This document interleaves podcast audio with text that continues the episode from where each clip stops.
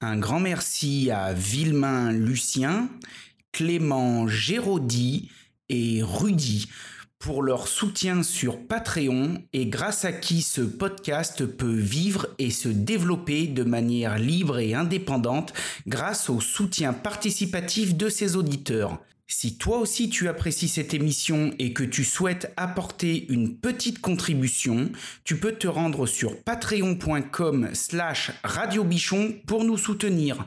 Encore un grand merci à tous. Salut les bichons, c'est Laurent Jacquet pour Radio Bichon et aujourd'hui dans cette nouvelle émission, on va parler éco-construction. À tout de suite Radio Bichon, le seul podcast qui réveille tes chantiers et te donne le goût de faire du bon boulot.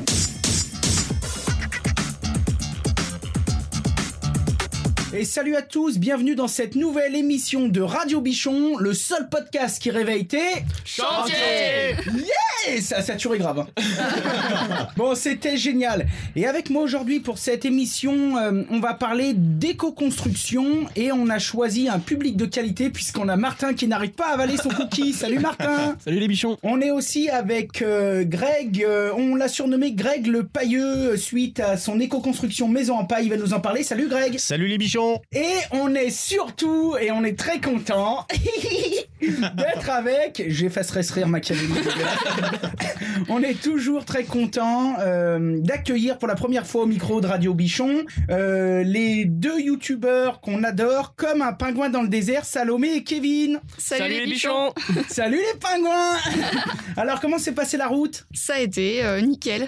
Vous avez fait de bonne route, il y a de la neige chez vous? Ouais, ouais, il y avait de la neige important, ouais. Ouais, mais sur la route, on était bien tranquille.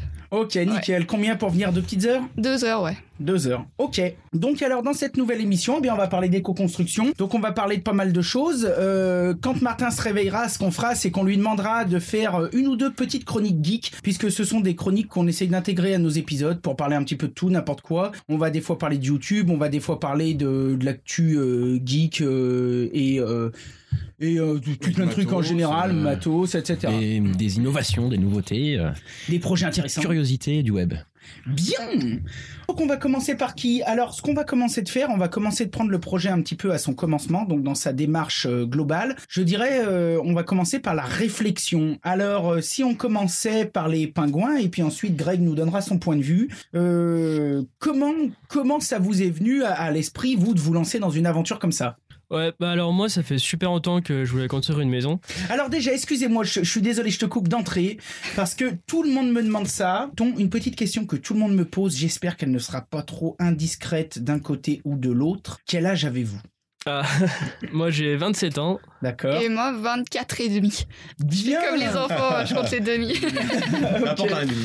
Et toi, t'as quel âge, Greg? C'est un peu discret. Ok. Non, j'ai 36 ans. 36, bon bah moi 37, et Martin 21. C'est ça. Bien. On est entre Euh, jeunes, du coup. On est entre jeunes, je suis le plus vieux, putain. Ouais, c'est ça. C'est pas grave. Si tu vas, on est entre jeunes. De quoi? Si tu pars, on est entre jeunes. Oui, oui, tu vas quand même pas quand même pas me parler de chez moi, non? Bon, tout ça pour dire. Donc, les pingouins, euh, qu'est-ce qui vous a donné envie, vous, de, de partir, en fait, dans cette aventure d'autoconstruction d'un point de vue général, quoi? Bah, d'un point de vue général, euh, moi, ça faisait super longtemps parce que mon père a construit sa maison et que du coup, j'avais envie de faire pareil depuis que j'ai j'ai 10 ans au moins. Et euh, au début, j'avais envie d'une grande maison de 200 mètres carrés, euh, le truc classique, on va dire. Comme tout le monde. quoi. Voilà, c'est ça, la petite maison classique. Et, et après, bah, j'ai rencontré Salomé. Et, et les projets ont un peu changé. Euh, après, on a réfléchi sur plein de domaines, notamment sur bah, l'écologie, euh, l'éco-construction, etc., pour faire une maison un peu, un peu plus respectueuse de l'environnement. Et petit à petit, on s'est dirigé vers des matériaux plutôt, euh, plutôt écologiques et une maison pas trop grande pour le côté écologique aussi, pour pas avoir euh, bah, trop grand à chauffer, euh, trop de matériaux utilisés pour des pièces qui nous servent pas tant que ça. Et puis, du coup, euh, de toute façon, après, tu pourras la faire évoluer au fur et à mesure de vos besoins si euh, vous vous rendez compte à terme que qu'il vous manque un peu de place. Ouais, bah c'était ça l'idée, c'était de pas faire une maison trop grande, mais euh, d'avoir la possibilité, d'avoir l'essentiel et d'avoir la possibilité après, si on a des enfants par exemple, ou si on a des projets qui nécessitent d'avoir des pièces, bah d'agrandir et puis de, de, de faire des pièces pour ça, quoi, mais au fur et à mesure et pas prévoir avant que ça serve à rien après. Ok. Salomé, ton point de vue? Et ben, moi, au départ, euh, pas du tout euh, construire ma maison, ça me serait pas trop venu à l'esprit. Par contre, euh, depuis toujours, j'aime bricoler, apprendre des trucs. Du coup, Enfin, clairement, je me suis lancée dans le projet à fond parce que je savais que ça allait m'apprendre des tas de choses et tout. Et c'est une sécurité aussi de se dire, euh, ok, je suis capable de construire un habitat. Ouais. Euh, donc ça, c'est juste génial. Et euh, l'écologie, moi, j'ai j'ai ça depuis super longtemps. Enfin, ça me tient à cœur. Euh, donc l'éco-construction, ouais, c'était. En fait, Voilà. c'est venu naturellement. Ouais, c'était naturel. À aucun moment dans votre processus de construction, vous vous êtes dit qu'est-ce qu'on fait? Est-ce qu'on fait une construction normale ou est-ce qu'on fait une éco-construction? Je pense qu'on s'est jamais penché sur euh, ouais béton et parpaing. euh, ça, C'est jamais rentré truc. dans. Ouais, Ouais, ouais. Dès, dès qu'on a commencé à étudier sérieusement le projet, ouais, c'était c'était du au bois. et, euh, euh, on est passé un peu par la réflexion paille. Mhm. On pourra y revenir euh, plus tard. On n'a pas choisi ça finalement. Euh, mais ouais, ouais, euh, au Saturbois, euh, des produits sains pour une maison saine aussi euh, sur le long terme. Ouais. Euh, et puis le moins d'impact possible pour l'environnement. Eh ben c'est très bien. Alors tu sais que bon bah moi je vous ai fait visiter un petit peu. Moi j'ai pris la décision de rénover parce qu'on avait aussi d'autres contraintes, notamment de place liées à mon activité. Et puis on a une grande famille. Mais euh, si on n'avait pas rénové, j'aurais fait une construction bois aussi. On va passer à Greg. Alors Greg, toi ton aventure pour la maison en paille. Euh, pour les démarrages, ça t'est venu de quoi? Comment comment t'as mûri cette idée? Alors, euh, pour ma part, du coup, c'est vrai que j'ai un peu changé de voie euh, professionnelle, on va dire, ce qui m'a amené à, à partir sur de la charpente. Donc, j'ai passé un CAP charpente en 2008 dans le but de, de travailler dans l'éco-construction et notamment l'ossature bois, isolation paille. Parce que j'avais des connaissances dans, un, dans un coin qui me proposaient de venir travailler avec eux pour faire de l'ossature bois. Donc, j'ai passé ce CAP là dans ce but. Donc, on a fait de l'isolation paille, tout ça, des ondulats enfin, de la, un petit peu de restauration du patrimoine. Et du coup, en ayant euh, touché un peu à la paille, ça m'a tout de suite botté. Jeu de mots. C'est nul, c'est nul.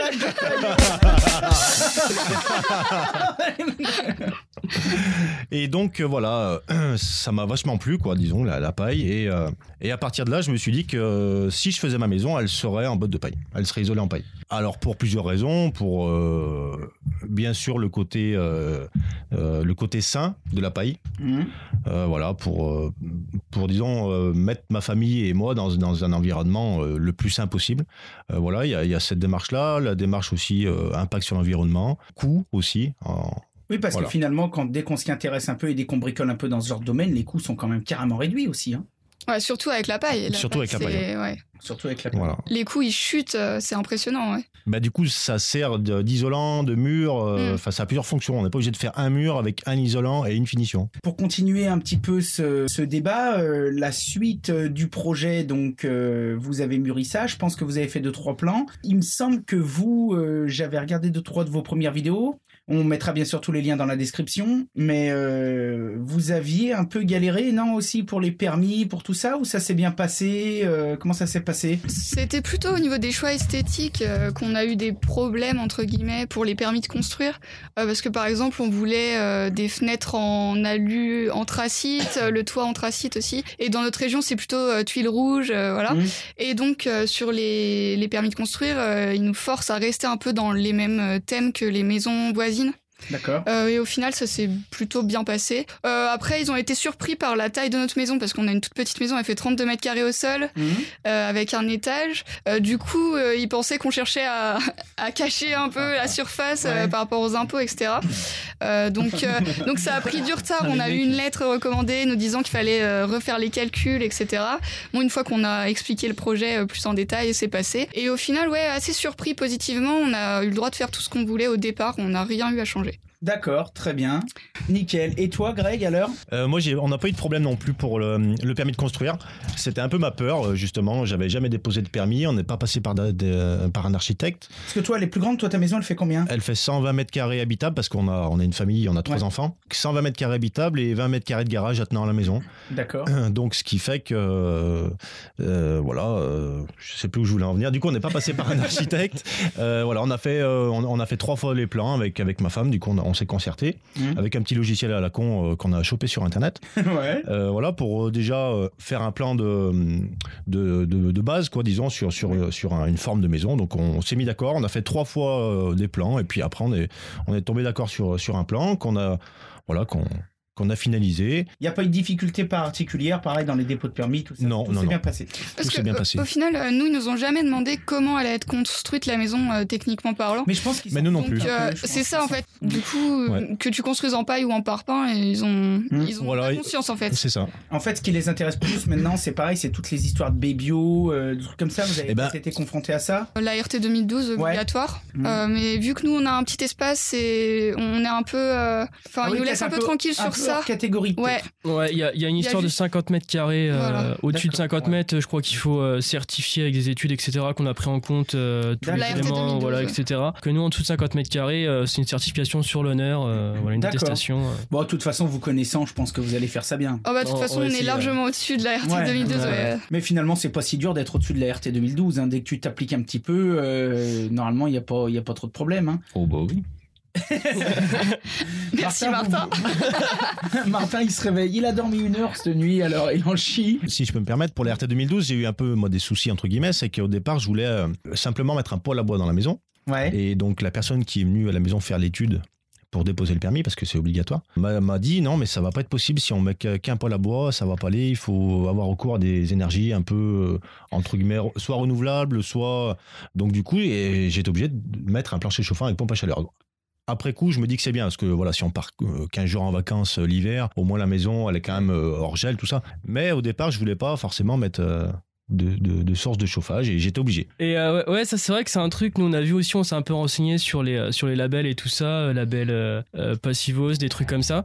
Et euh, au final, on se rend compte que ce qui compte pour eux, c'est. euh, Enfin, nous on pensait que c'était des trucs vraiment écologiques. Et euh, ce qui compte, c'est pas tellement l'écologie, c'est euh, l'économie de chauffage. Mhm. Bon, indirectement, c'est écologique parce que forcément, si, si tu chauffes pas quand même malade après, euh, Ouais, tu consommes moins. euh. Ouais, Voilà. c'est ta consommation en fait. voilà, c'est ta consommation. Mais après, tu peux faire ça avec des matériaux dégueulasses euh, qui, qui ont parcouru euh, la, la terre entière et qui ont C'est pollué bi- à c'est mort. bien ça le problème. C'est Et bien ça ouais, le et- problème. et C'est pas cohérent en fait. Mm, voilà. euh, les labels sont pas très En fait, cohérents. c'est bien ça le problème, c'est que on en revient toujours un petit peu au même, c'est que c'est souvent tout caché derrière ces labels, souvent des histoires un peu de, de lobbying, de, de vendeurs de matériaux, etc., de gens qui qui sous de telle ou telle norme constructive euh, nous imposent l'emploi de telle ou telle chose sans avoir une réflexion plus poussée que ça, quoi.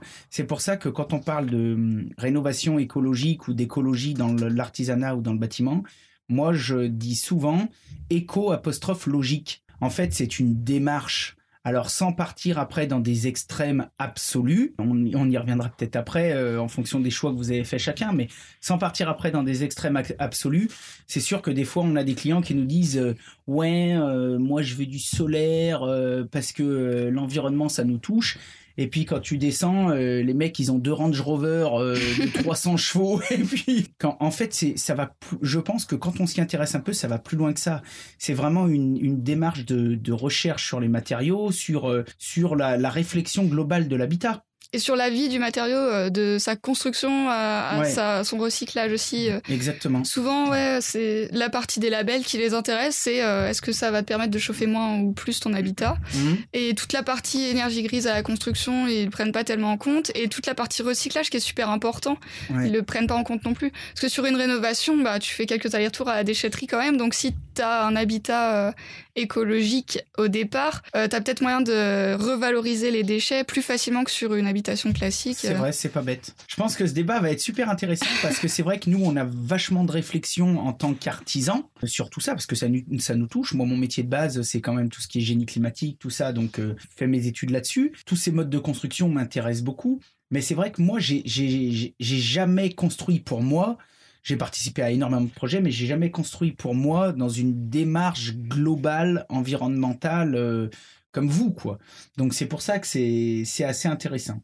Et donc vous, le, le choix du bois, euh, de l'ossature bois est venu tout de suite ou vous avez quand même hésité entre d'autres, euh, à part la paille, comme tu disais. euh, ouais, du coup, le bois s'est imposé, quoi. L'ossature bois s'est imposé. Euh, nous au départ on était parti enfin moi j'étais bien partie sur la paille porteuse parce que j'aimais assez euh, justement la, la paille c'est vraiment euh, la- le truc que tu peux trouver au coin de ta rue limite enfin nous on habite en campagne donc euh, Matériau local. voilà c'est local si tu prends un champ bio bon il y a moyen de faire vraiment le truc le plus parfait possible en plus ça coûte rien par rapport Ouais. à des isolants ou des matériaux plus classiques mais par contre la paille ça fait un peu peur dans le sens où bah déjà on entend tout le monde dire je pense que Greg pourra en parler que c'est pas costaud parce que que bon, en France, euh, on est très parpaing béton quand même. Donc déjà le bois, c'est limite. Alors la paille, euh, n'en parlons pas. Ouais. Comme dans les petits cochons. Voilà, Bah, en fait, on il y a a- les trois petits cochons. Ouais, euh, qui- On a clairement cette philosophie euh, inscrite dans nos gènes des trois petits cochons. Quoi. Ouais, Ouais, ouais, c'est culturel, dans, dans en la fait, euh, en France, culturel, alors que pourtant il y a des habitations paille dans le monde entier. euh, Il y en a pour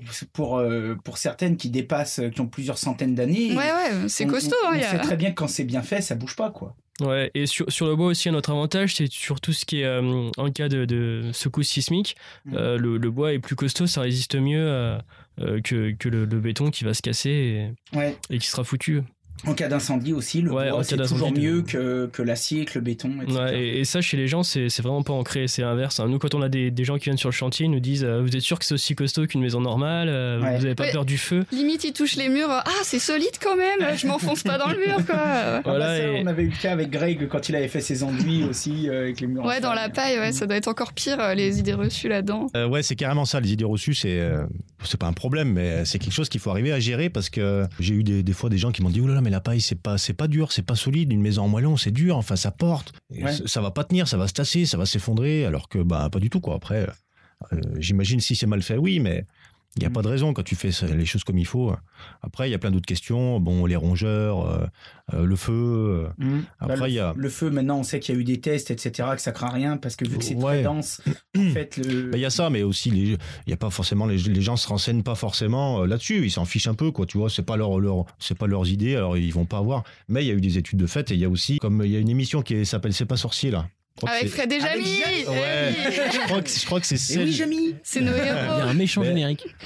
Et euh, ils ont fait ils ont fait une petite euh, euh, un petit essai sur une petite maison en paille qu'ils ont qu'ils ont brûlé avec avec les pompiers et tout. Ils ont pris plein de températures et tout et c'est vrai que ça ça défend bien la cause quoi. C'est vraiment efficace. Et ce qui est embêtant avec les idées reçues, c'est que ça peut couper les pattes et, enfin, niveau motivation, ça doit être ça. dur de toujours se battre. euh. C'est ça. Mais il faut garder un peu son fil conducteur et se dire que, bah, Oui, parce façon, que finalement- si on est convaincu, après, c'est ça qu'il qu'il faut arriver à garder. Quoi. Finalement, au-delà de ça, la démarche de, de construire en, éco-construction, en éco-construction et dans votre cas à tous les trois, en auto-construction Mm. aussi, Mhm. comment ça, ça a été accueilli un peu par, euh, par vos proches euh, Je veux dire, euh, par exemple, les pingouins, quand vous avez commencé à dire euh, à votre famille, euh, eh ben, on va construire notre baraque, mais en plus de la construire, on va faire une petite ossature bois, etc. Puis voilà, c'est comme ça. Bah, et puis c'est surtout qu'on n'était pas du tout dans le bâtiment. Je crois que c'est ça qui a fait le plus peur. Mais au final, euh, dans, de mon côté, ils nous ont fait confiance. Ouais. Je sais pas pourquoi, hein, peut-être parce que ils me connaissent et qu'ils savent que quand j'ai une idée dans la tête, euh, je, je vais jusqu'au bout. Et euh, bah de ton côté, euh, Bah ouais, non, moi, il y a-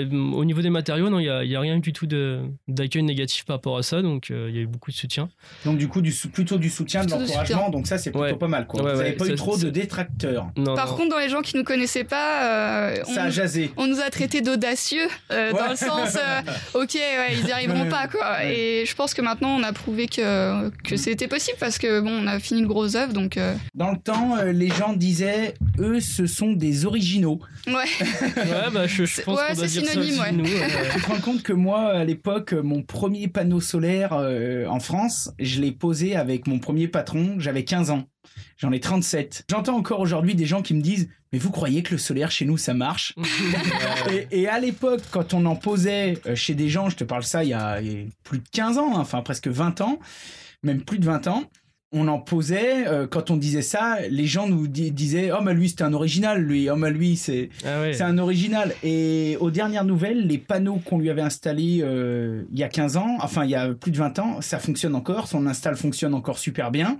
Il n'y a pas de souci. Et déjà à l'époque, quand on l'en posait, ça faisait déjà euh, 30 ans que ça existait chez les Autrichiens. Ouais. chez les- Donc euh, voilà, il n'y a pas de souci par rapport à ça. Et toi, Greg, tu as eu un petit peu des, des gens qui ont essayé de te, te démotiver, euh, qui t'ont traité de d'original ou d'audacieux? Je pense qu'ils m'ont traité de, de tout sauf d'original et d'audacieux. mais euh, en tout cas, il y a beaucoup de gens ouais, qui. Je pense pas que leur but c'était de me décourager, mais qui m'ont pas du tout encouragé. Ouais. Alors après, dans, mes, dans ma famille, euh, ça s'est plutôt bien passé parce qu'ils savaient que j'avais déjà travaillé là-dedans et que j'étais un peu dans le bâtiment depuis quelques temps. Donc voilà, j'étais plutôt dégourdi. Disons, dans les amis, un peu dans les connaissances, tout ça, c'était plus compliqué. Les gens comprenaient pas la démarche euh, déjà de construire en paille et en plus de construire tout seul. euh, voilà, ils comprenaient pas trop. Alors, euh, surtout en paille, en plus, j'ai envie de dire, parce Ouais. que du coup, il y a toutes ces questions de rongeur, de, durabilité, de solidité, de, feu. de- Et puis, je sais pas si vous avez remarqué, mais ça, c'est un phénomène euh, typiquement humain, quand on croit pas à quelque chose, on a des centaines d'arguments qui nous viennent. hein. Ah ouais, mais c'est sûr. hein. Plutôt, c'est tellement plus facile de trouver des arguments plutôt que d'essayer de se renseigner sur le, sur le truc. Ça, c'est typiquement humain. hein. Il n'y a pas de problème. Et en plus, dans une région où euh, bah, c'est vrai que la Loire, c'est pas une région forcément où il y a beaucoup, beaucoup de construction en paille. Ouais. Il y a des régions qui sont plus propices euh, à la construction paille, mais là, en l'occurrence, il y en a très peu. Alors, du coup, ça, ça fait un Des régions plus gens. propices parce qu'il y a des aides ou autres ou parce que Non, parce que les gens se sont plus ouverts à, Ah, à les gens sont donc et l'habitat euh, écologique. Être vachement plus Ouais, même la. Drôme, l'Ardèche, c'est pas si loin, tu vois, mais déjà, tu parles de maison en paille, les gens, ils, ils, ils rigolent pas euh, en Ouais. disant, mais qu'est-ce que c'est que cette connerie, quoi? Ouais. Tu vois? Ah, que, que là, c'est- c'est un, c'est un peu le cas. hein. Parce que de la paille, il y en a partout en France. Ouais, Eh bien oui, sûr, bien sûr. oui. Ouais. De la paille, il y en a de partout. Et puis des habitats paille, des maisons paille, il y en a de partout. Il y a hein. de la paille de partout et en plus il y a de la paille qui pourrit de partout. Je sais pas si vous avez fait gaffe, mais le nombre de bottes de paille qui sont dans les champs qui traînent et qui sont toutes Ça doit te faire mal au cœur, toi. Ouais, je me dis ah ça, c'est dommage. Tu pourrais faire des maisons avec. Voilà, C'est voilà. sûr.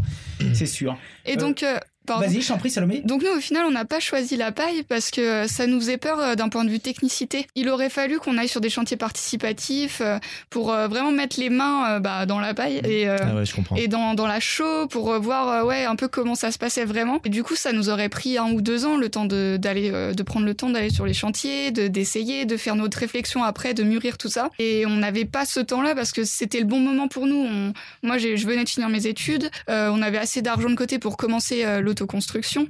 Euh, donc, euh, on, on est finalement parti sur l'ossature-bois qui était beaucoup plus documenté euh, chez les Allemands et les Américains notamment que euh, sur les maisons paille porteuses. Ouais. Ouais, ouais, j'ai trouvé qu'il y avait beaucoup plus de documentation ouais, sur le Saturbois. Peut-être qu'on a aussi pas assez cherché, je sais pas.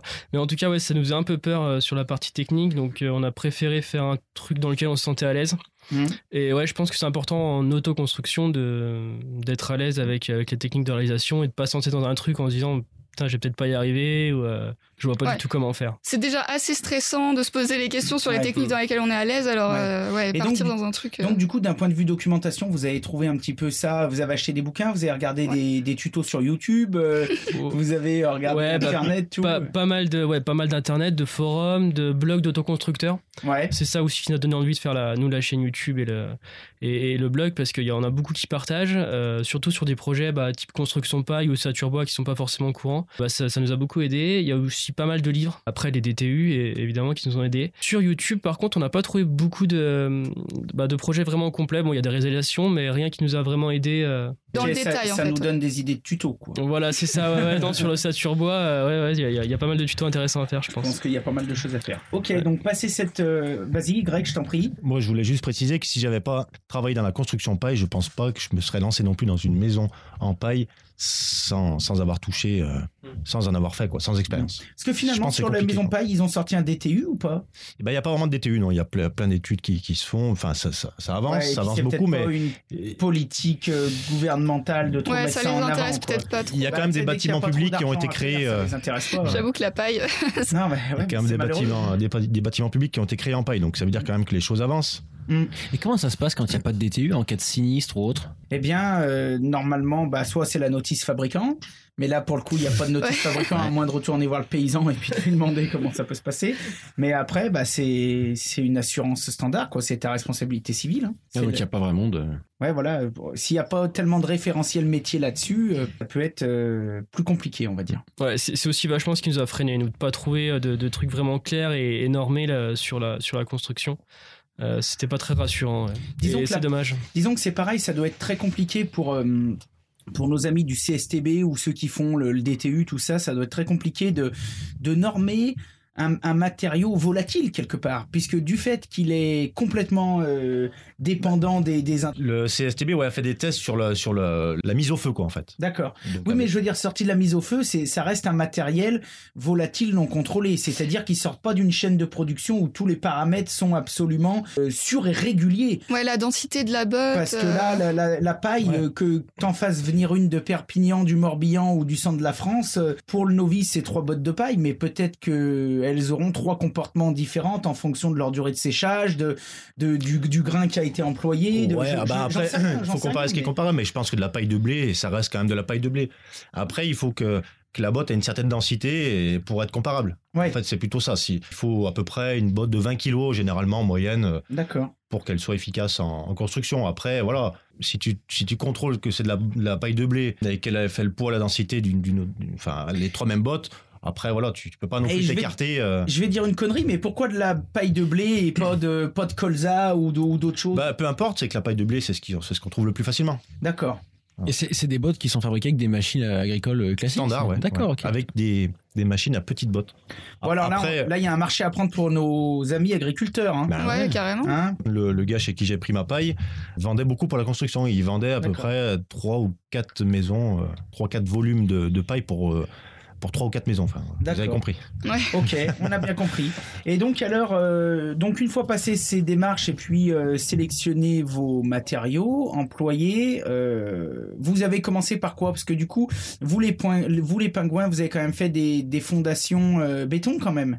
Ou vous avez fait un truc sur pilotis ou comment ça se passe Ouais, c'est ça, on a des petits euh, des, des plots en béton. Ouais. Euh, on a choisi ça bah, pour des raisons écologiques euh, parce que faire euh, une dalle, euh, enfin toute une dalle euh, Mhm. classique, ça demande beaucoup de béton et le, le ciment c'est c'est un matériau qui est pas très très C'est écologique. mal. C'est le diable. Ça- Rends l'argent. Et, et aussi parce que euh, on n'aimait pas spécialement travailler le béton. D'accord. Alors que le bois est très agréable à Ah, bah, travailler. une euh, et, et aussi parce qu'on voulait un chantier le plus sec possible, entre guillemets, Mhm. euh, qui utilise le moins d'eau possible. Et le béton, bah, déjà pour le fabriquer, il faut de l'eau. Ouais. Et pour laver les outils, enfin, c'est Ouais. la galère. Moi, j'aime pas du tout le béton, c'est trop crade. Disons, en, en- même en énergie grise, tout ça, c'est vrai que moi, j'ai jamais bien compris. Enfin, encore une fois, si, j'ai compris. C'est toujours pareil. C'est le, le lobbying, euh, c'est un petit peu notre culture et notre philosophie, notre histoire française, finalement, parce que malgré tout, on a un vieux hein, les châteaux, les trucs, on a quand même l'histoire de la pierre, des, des matériaux plutôt durs. Mais c'est vrai que, paradoxalement à ça, il faut savoir qu'en France, on est le pays qui a les forêts les mieux gérées d'Europe et qu'elles se renouvellent à, à peu près trois fois plus qu'on les coupe. Donc c'est parce qu'elles sont bien entretenues, parce qu'on a l'ONF, parce qu'on a plein de gens compétents.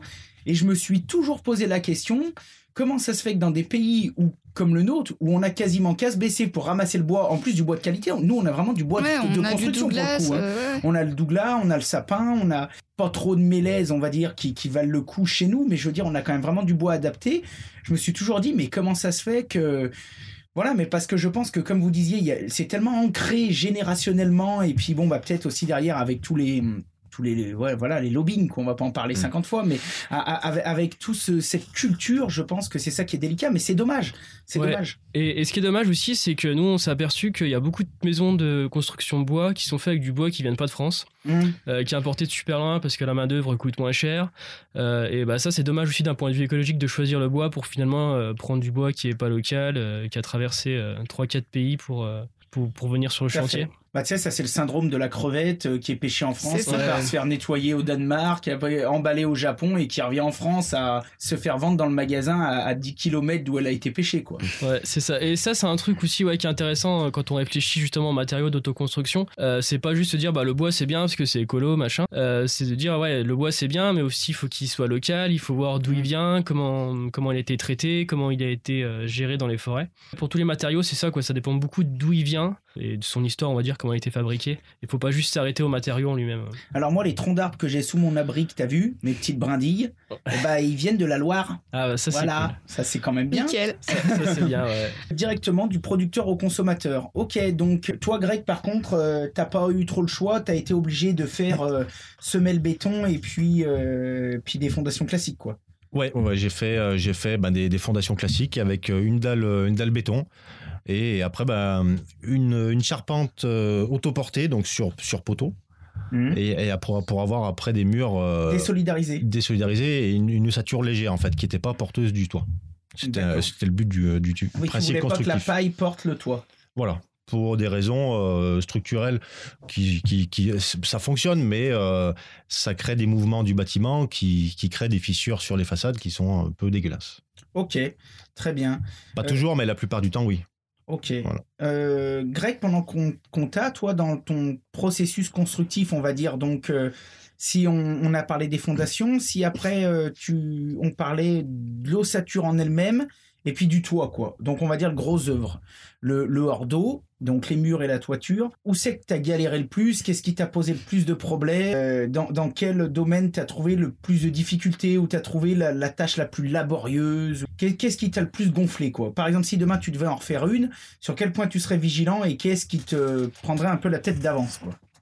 Bah, je dirais que c'est les fondations béton, tout ce genre de trucs. Dalles, c'est des choses qui sont que j'avais jamais vraiment fait. Que Ouais. Alors couler des fouilles, j'en avais fait pour faire un portail, Ouais. mais pour faire une maison, jamais. Qu'il y a la dimension des fouilles, euh, Mhm. le ferraillage, tout ça, tout ce qui vient autour. Après la dalle, c'est pareil, il faut euh, penser au réseau, donc il faut être précis dans les mesures. Ça, c'est un peu relou, mais du Ouais. coup, ça m'a fait beaucoup apprendre. C'est un peu la partie qui était compliquée, puis en plus, t'attaques direct avec des trucs que tu que tu maîtrises pas. Ouais, Euh, c'est la chaud. première étape. Ouais, c'est la Ouais. première étape, donc, ça c'est chaud. voilà. T'as pas eu trop de problèmes constructifs au niveau de l'ossature bois, de la toiture, peut-être Non, ça s'est plutôt bien Ouais, passé. pas euh, fait les fermes, tout, t'avais demandé un peu des, Bah des, du coup ouais j'ai des coups de main. euh. et ben ouais Parce surtout que toi, j'ai t'as tout taillé sur place. j'ai tout taillé sur place ouais. D'accord. ouais ouais. Parce que j'avais pas trop le choix, parce que je devais le faire tout seul, donc euh, enfin tout seul, je me suis un petit peu aidé quand même. Mais Mhm. je travaillais donc chez chez chez Romain, donc chez Ouais. chez un, Bah, chez un bon euh. Romain qui m'a fait le, le toit en tronc d'arbre. D'accord. Voilà, donc qui, a été super sympa, qui m'a prêté beaucoup de matos. Parce que là, c'est pareil, t'attaques, euh, t'as rien, quoi. T'as une dalle et j'avais pas d'abri pour mettre de matériel. Je pouvais pas non plus acheter 3000 euros de matos en arrivant. Ouais. Qu'est-ce qu'il faut comme matos d'ailleurs pour se lancer en autoconstruction, en outillage? Du courage. ah non, mais ça, ça s'achète pas. Euh, bah, La il- motivation aussi. Ouais, de la motivation. Et... Non, mais après, ça dépend toujours du type de construction. Euh, Je dirais pour de l'ossature bois, il faut une scie circulaire, il faut une scie radiale. Ouais. Voilà. Une scie en Euh, une visseuse Voilà, une scie ou une cloueuse. Une visseuse ou une cloueuse. Après, déjà, avec ça, tu fais du boulot. Tu montes tout à la main, pas de quelques Ah ben si, après, mais t'es obligé d'avoir des engins de levage, entre guillemets. Moi, dans mon cas, j'avais, j'avais des engins de... Enfin, j'avais un merlot, enfin, tu sais, un, Ouais, un, ouais. un- un truc télescopique, quoi. Ouais, un ouais. engin télescopique parce que quand tu fais de la, de la maison paille, euh, logiquement, tu, tu fais l'ossature et le toit et tu mets la paille après. Parce qu'il faut que la paille soit protégée. Et fait. du coup, moi, c'était une charpente traditionnelle sur poteau. Donc, c'est encore un peu différent. C'est pas une ossature bois posée. Et après, tu mets des fermettes dessus qui se tiennent, voilà. Mm. Et du coup, euh, c'était un peu, un peu compliqué, quoi. Donc après en matériel, du coup, là, pour le coup, il fallait du matériel de charpente, donc euh, des grosses scies- une grosse scie circulaire, enfin. Donc là, Romain t'a quand même bien donc aidé. là, enfin, Romain, je le remercie beaucoup. En et tout cas, sinon, si, si t'avais pas eu Romain, c'est du matériel qui peut se louer, s'acheter. bien sûr, bien sûr. prêter, Ouais, ouais, euh, tout à fait. Enfin, que, que tu peux quand même trouver. Il n'y a, y a pas. euh, C'est surtout les, les grosses scies circulaires, choses comme ça. Après, Ouais. bon, le reste, c'est plutôt accessible, mais. Niveau euh, paille, t'as pas rencontré trop de difficultés après? Dès que, dès que Eh ta ben- toiture a été faite, t'as pas eu trop trop de difficultés. J'ai eu un peu des difficultés à trouver la paille malgré tout. Ouais, Parce que c'est des petites bottes de paille, et ce qui se fait très peu aujourd'hui. D'accord. En fait, quand tu vas voir un agriculteur et que tu dis, ben, il me faut 500 bottes de paille, ça le fait un peu chier, en fait. Parce qu'aujourd'hui, ils font tous des grosses bottes ou des bottes rondes et qui, voilà, qui chopent avec des engins. Du coup, ce qui est beaucoup plus rapide et tout. Et ça, leur- ça les emmène un peu de ressortir. S'ils sont pas passionnés, ça les fait un peu chier de ressortir leur vieille moissonneuse, leur vieille botteleuse, euh, Ouais. toute rouillée, du coup, parce qu'ils s'en les plus. euh, et ils- tout, euh, Voilà. Et donc, t'as fait combien d'agriculteurs pour trouver le Et bon ben au départ, j'en ai pas fait beaucoup, donc j'ai fait dans mon village. Donc il y en a un que je connais assez bien, qui m'a dit mais moi il y a pas de problème, mais je te vends la paille coupée, prête à être bottelée. Ah. Et après toi il faut que tu trouves une botteleuse, un tracteur et de la main. Ouais. Ok. Et ça du coup, faire euh, ça.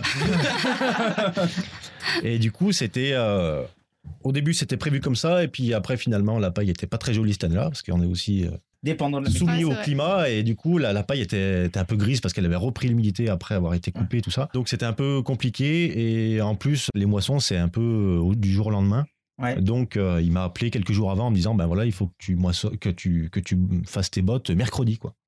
Ou jeudi par exemple. Il m'a appelé le lundi. Parce que bon c'est pareil en fonction de la météo tout ça. Donc euh, du coup ben, j'ai pas pu trouver 10 personnes un tracteur une botteleuse même si c'était plus ou moins prévu euh, c'était compliqué de tout réunir d'un coup. Donc j'étais obligé de, bah, de me renseigner ailleurs. Donc c'est de la paille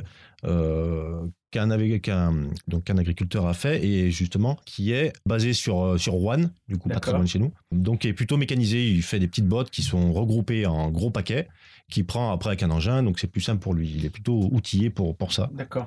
Et d'un point de vue constructif, pas de problème particulier. Après, ça a été quoi? Après ça a été ouais, ouais. C'était c'était voilà plutôt Ok. ça roulait.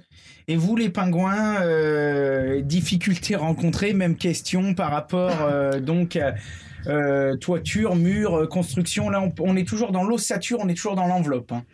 Alors, je pense qu'on sera d'accord tous les deux pour dire que c'est le toit qui nous a posé le plus de problèmes. Déjà parce qu'on n'avait aucun engin de levage, donc euh, bon, il a fallu porter euh, les chevrons à la main, tout Ouais. ça. tous les deux. Ouais. Et aussi parce que on n'est pas du tout à l'aise en hauteur, on n'est pas couvreur, on n'est pas Ouais. voilà. Euh, lui en plus a le vertige, Voilà. Donc, pas Euh, facile. donc pas facile ouais. Et du coup euh, tout a été très long et laborieux parce que euh, bah, dès que c'est en hauteur, euh, tout prend dix fois plus de temps parce qu'il faut aller chercher les trucs en bas, machin, même quand on est deux. Et aussi parce que euh, je suis passée à travers le toit. Et Donc- oui, alors on a, alors comment ça s'est passé cette histoire? Parce que ça aurait pu être carrément catastrophique. Ah ouais, bah ouais. Euh, ben, j'étais en haut pour poser le, le euh, l'écran de sous-toiture. Ouais, Et euh, donc j'ai mis le pied à côté d'une panne en fait. ouais. Et donc je suis tombée, mais j'étais harnachée. Ouais. Euh, donc ça. Heureusement. Ouais, bah après, Ah il y a le réflexe quand même de. Enfin, je, me- Ouais, tu serais accroché plutôt. je me suis accrochée quand même. Ouais. Ouais, je me suis retenue à la, à la panne quoi. Mais euh, mais bon, au bout d'un moment, le temps que l'autre trouve où t'es, aille chercher Mm. l'escabeau, machin, dans la panique, euh, il y a un moment où tu lâches et ouais, heureusement que j'avais le harnais. Et on voit des mecs sur YouTube, mais ils font n'importe quoi. Ils montent sur les toits et tout, pas attachés, ils courent. Enfin bref, nous on est vraiment pas à l'aise, donc on avait pris toutes les précautions possibles. Bon, c'est peut-être aussi pour ça que je suis tombée, parce que quand t'es pas à l'aise, euh, Ouais. tu. Ouais, voilà. Je pense que ça vient aussi de ça parce que c'est vrai que moi, pour avoir fait beaucoup de toitures, puis j'en fais encore un tout petit peu, même si c'est plus mon corps de métier principal. Tu Moi- sais où il faut faire Voilà, attention. on sait où il faut. Bon, alors, on n'est jamais trop prudent. euh, il faut, faut pas dire qu'on a la science infuse ni rien. Mais c'est vrai, quand tu fais ça tous les jours, t'es plus à l'aise. C'est vrai que de toute façon, même si c'est qu'à 2 mètres 50 de haut en bas de pente, Mm. ou 3 mètres, tu peux, tu peux voilà, Ah bah, te faire mal Ah quand bah, même, tu, peux mourir. tu enfin, peux voilà. mourir. C'est pas la hauteur, tu peux tomber de, Ouais, d'une d'un escabeau, tu, tu, tu, tu, tu peux te Mm. tuer. Après, concrètement, euh, en réalité, il y a très peu de charpentiers qui s'attachent. hein. Mm. Alors, euh, souvent, il y a des filets en bas de pente, des choses comme ça. Ouais. Et c'est vrai Mais- que c'est assez euh, handicapant aussi ouais. dans, dans, dans la façon de travailler. Hein. Tout à fait. Mais Après, attachez-vous quand même. attachez-vous Quand c'est quand pour aller vérifier un toit, nettoyer une toiture, changer quelques tuiles, ça va. Mm. Surtout sur des immeubles, par exemple, des choses comme ça, il faut, faut le faire. Mais quand tu travailles toute la journée euh, en toiture, euh, que tu montes la charpente, tout ça, c'est c'est très compliqué de s'attacher. Ouais, c'est c'est clair qu'on a maudit la corde une paire de fois. C'est oui, c'est relou. euh, il faut tout le temps faire attention à la retirer, machin. Mm. Mais mais, j'étais contente de l'avoir. Non, mais, mais t'as bien fait parce que Non, c'est vrai que fait, justement quand t'es quand t'es pas du métier, euh, c'est comme ça. dans tout. hein. Euh, voilà, tu la peur que tu as de- d'être en hauteur te fait faire un peu des conneries. Enfin, Ouais. Il faut Il faut s'attacher. non, mais absolument s'attacher parce que c'est vrai que les trois quarts du temps tu montes, tu te sens à l'aise, machin, puis c'est là que l'accident arrive et boum, et puis euh, t'as été négligent. Non, mais c'est vrai qu'il faut s'attacher. Le mieux c'est de s'attacher comme ça. on- Mais c'est vrai que pour en revenir à nos moutons, euh, j'étais aussi content quand même quand la partie de toiture était faite parce que, comme disait Salomé, quand c'est en hauteur, tout est compliqué. Quoi. Enfin, Ouais, à la fin, du coup, j'en avais un peu marre, comme dans toutes les tâches à un moment que. un peu répétitif. quoi. Ouais, voilà, qui sont un peu longues. De toute façon, tout est long en autoconstruction. Mais quand tu finis une étape, t'es quand même content d'avoir fini. Ouais. T'es content de l'attaquer, mais t'es content de la finir. Donc vous, alors du coup, ce qui a été relou, c'était c'était la partie toiture. Ouais, le toit. Et euh, ouais, justement, pour, par rapport au mur, je trouve que le Satur bois, c'est vraiment un truc super simple. Ah ouais, bah c'est, Euh, vraiment. Enfin, ouais, il y, a- rien à réfléchir, quoi. Une fois que tu, tu sais tes tailles de, de montant et autres, euh, il y a vraiment pas beaucoup de réflexion à faire et c'est vraiment facile comparé, par exemple, à des assemblages de charpente, toutes choses comme ça, euh, Mm. hyper compliqués, hyper précis. À, à faire là c'est c'est quand même vraiment simple ouais, je trouve Ouais. le, le Satur bois Et puis c'est intéressant à faire et puis ça avance vite. Moi Ouais. j'en ai fait euh, une ou deux petites euh, d'ossature bois et c'est vrai que c'était bah tu sais quand- même quand j'avais fait l'espèce de petit truc derrière euh, chez mes parents là-bas. Euh, quand j'étais gamin, enfin je devais avoir 20 ans, j'avais fait pareil une ossature bois mais c'était euh, je m'éclatais quoi parce que tu poses ta lise enfin tu montes tes, tes armatures en hache, après tu viens clouer ton tout de suite, tu dis putain comme ça avance vite. Ouais, ça- ça- Puis ça avec l'ossature bois, comme les Américains font, tout est facile. Hein. T'as une ouverture à faire, comme je t'avais vu sur la vidéo. Euh, tu prends la scie sauteuse. brrr.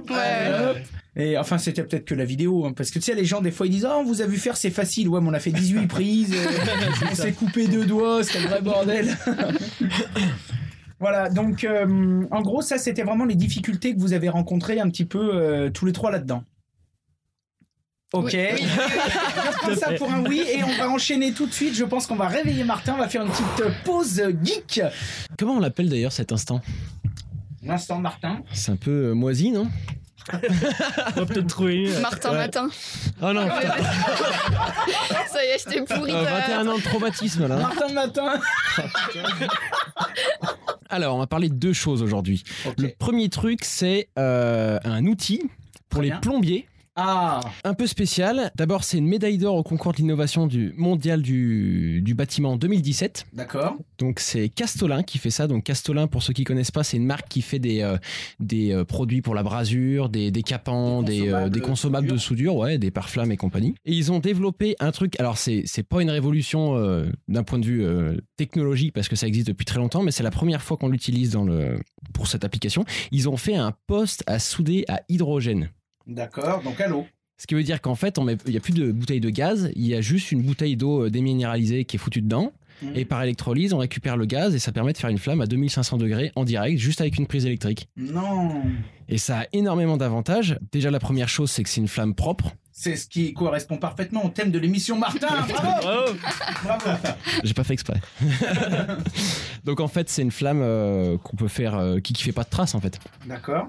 une combustion très propre. Et puis, ça a un autre avantage qui est pas négligeable, c'est qu'il n'y a plus de gaz qui est stocké dans le poste. Ce qui veut dire que pour tous les plombiers qui se trimballent avec des bouteilles de gaz dans les camions, que transporter des bouteilles de gaz, faut bien les fixer dans le camion. Si jamais t'as un accident, t'as une chance sur deux de finir en. D'accord. Voilà. Ouais, parce que l'acétylène, même les plus petites bouteilles, quand ça pète, ça doit pas être drôle. D'accord.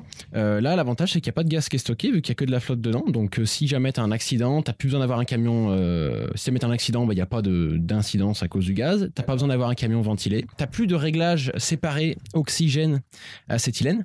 D'accord. T'as plus qu'un seul euh, Donc dé- c'est quand tu ouvres le manomètre, euh, tu règles la pression et c'est parti. Et c'est parti. D'accord. Et alors, euh, Et ça coûte beaucoup moins cher à l'usage du coup. ouais, bah oui, puisque c'est que de l'eau. Ben c'est que de l'eau et du courant et ça consomme, je crois que j'avais regardé 2000 et quelques watts. D'accord. Donc c'est utilisable sur du Sur une prise de, Ouais, du- chez le particulier, quoi. standard, chez le particulier. Et donc avec, tu brases, tu soudes, pareil qu'avec un. ouais toutes les brasures qu'on utilise couramment en plomberie. Et c'est un appareil qui est gros? Ça ça ressemble à ça. Tiens je te le montre. C'est euh, ouais c'est gros comme un, Ah oui, donc un c'est cabas gros de comme un course. chalumeau, ouais, quoi. voilà un chalumeau. ça un cabas de un course. cabas de course. Ouais. Mais c'est bien résumé, je trouve. hein. Bah ça y ressemble en plus. Ça hein. T'es encore un cabas de course, toi. Mais attends mais T'es un dingue. Attends, qu'est-ce son cabas de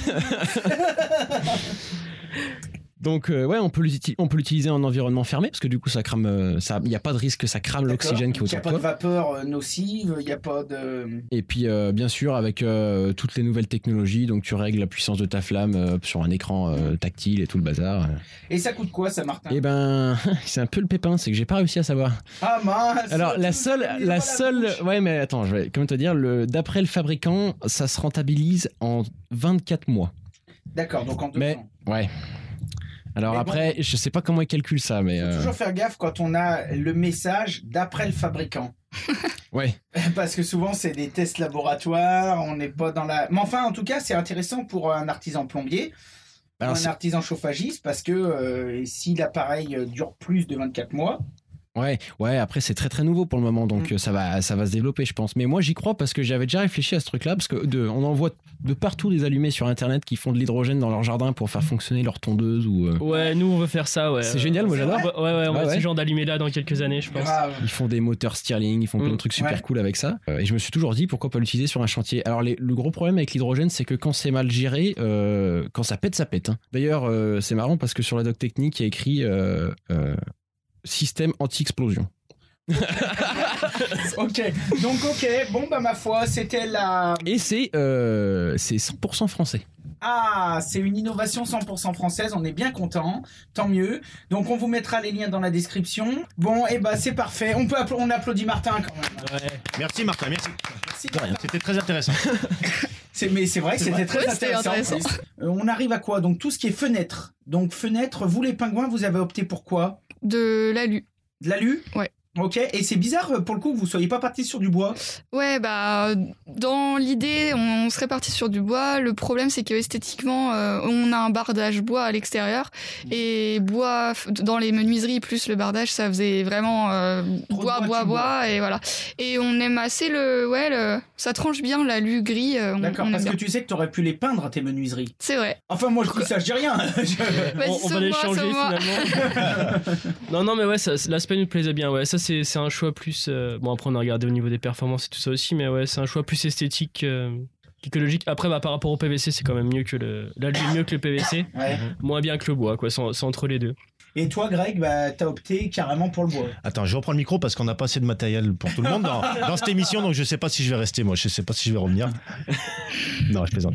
Euh, donc, euh, j'ai opté pour du bois. Après, euh, bon, bah c'est sûr qu'on a tous, euh, enfin, dans, no- dans notre cas, on a des démarches écologiques, mais euh, on peut pas non plus être 100% écologique du début à la fin. Enfin, il y a toujours des moments où on trouve des compromis, on fait de notre mieux, et forcément, euh, certains vont juger qu'on n'a pas été assez écologique, mais bon, le but, il est pas là. Après, euh, moi, j'ai choisi le bois parce que du coup, ben, j'aime, j'aime le bois, et aussi, il y a un fabricant autour de chez nous qui fabrique des super menuiseries Ouais. en bois. On peut lui faire de la pub. On peut lui faire de la pub, c'est LCM Menuiserie à l'hôpital Le Grand, donc Voilà. un super fabricant. euh, Département 42 LCM voilà, menuiserie. LCM Menuiserie.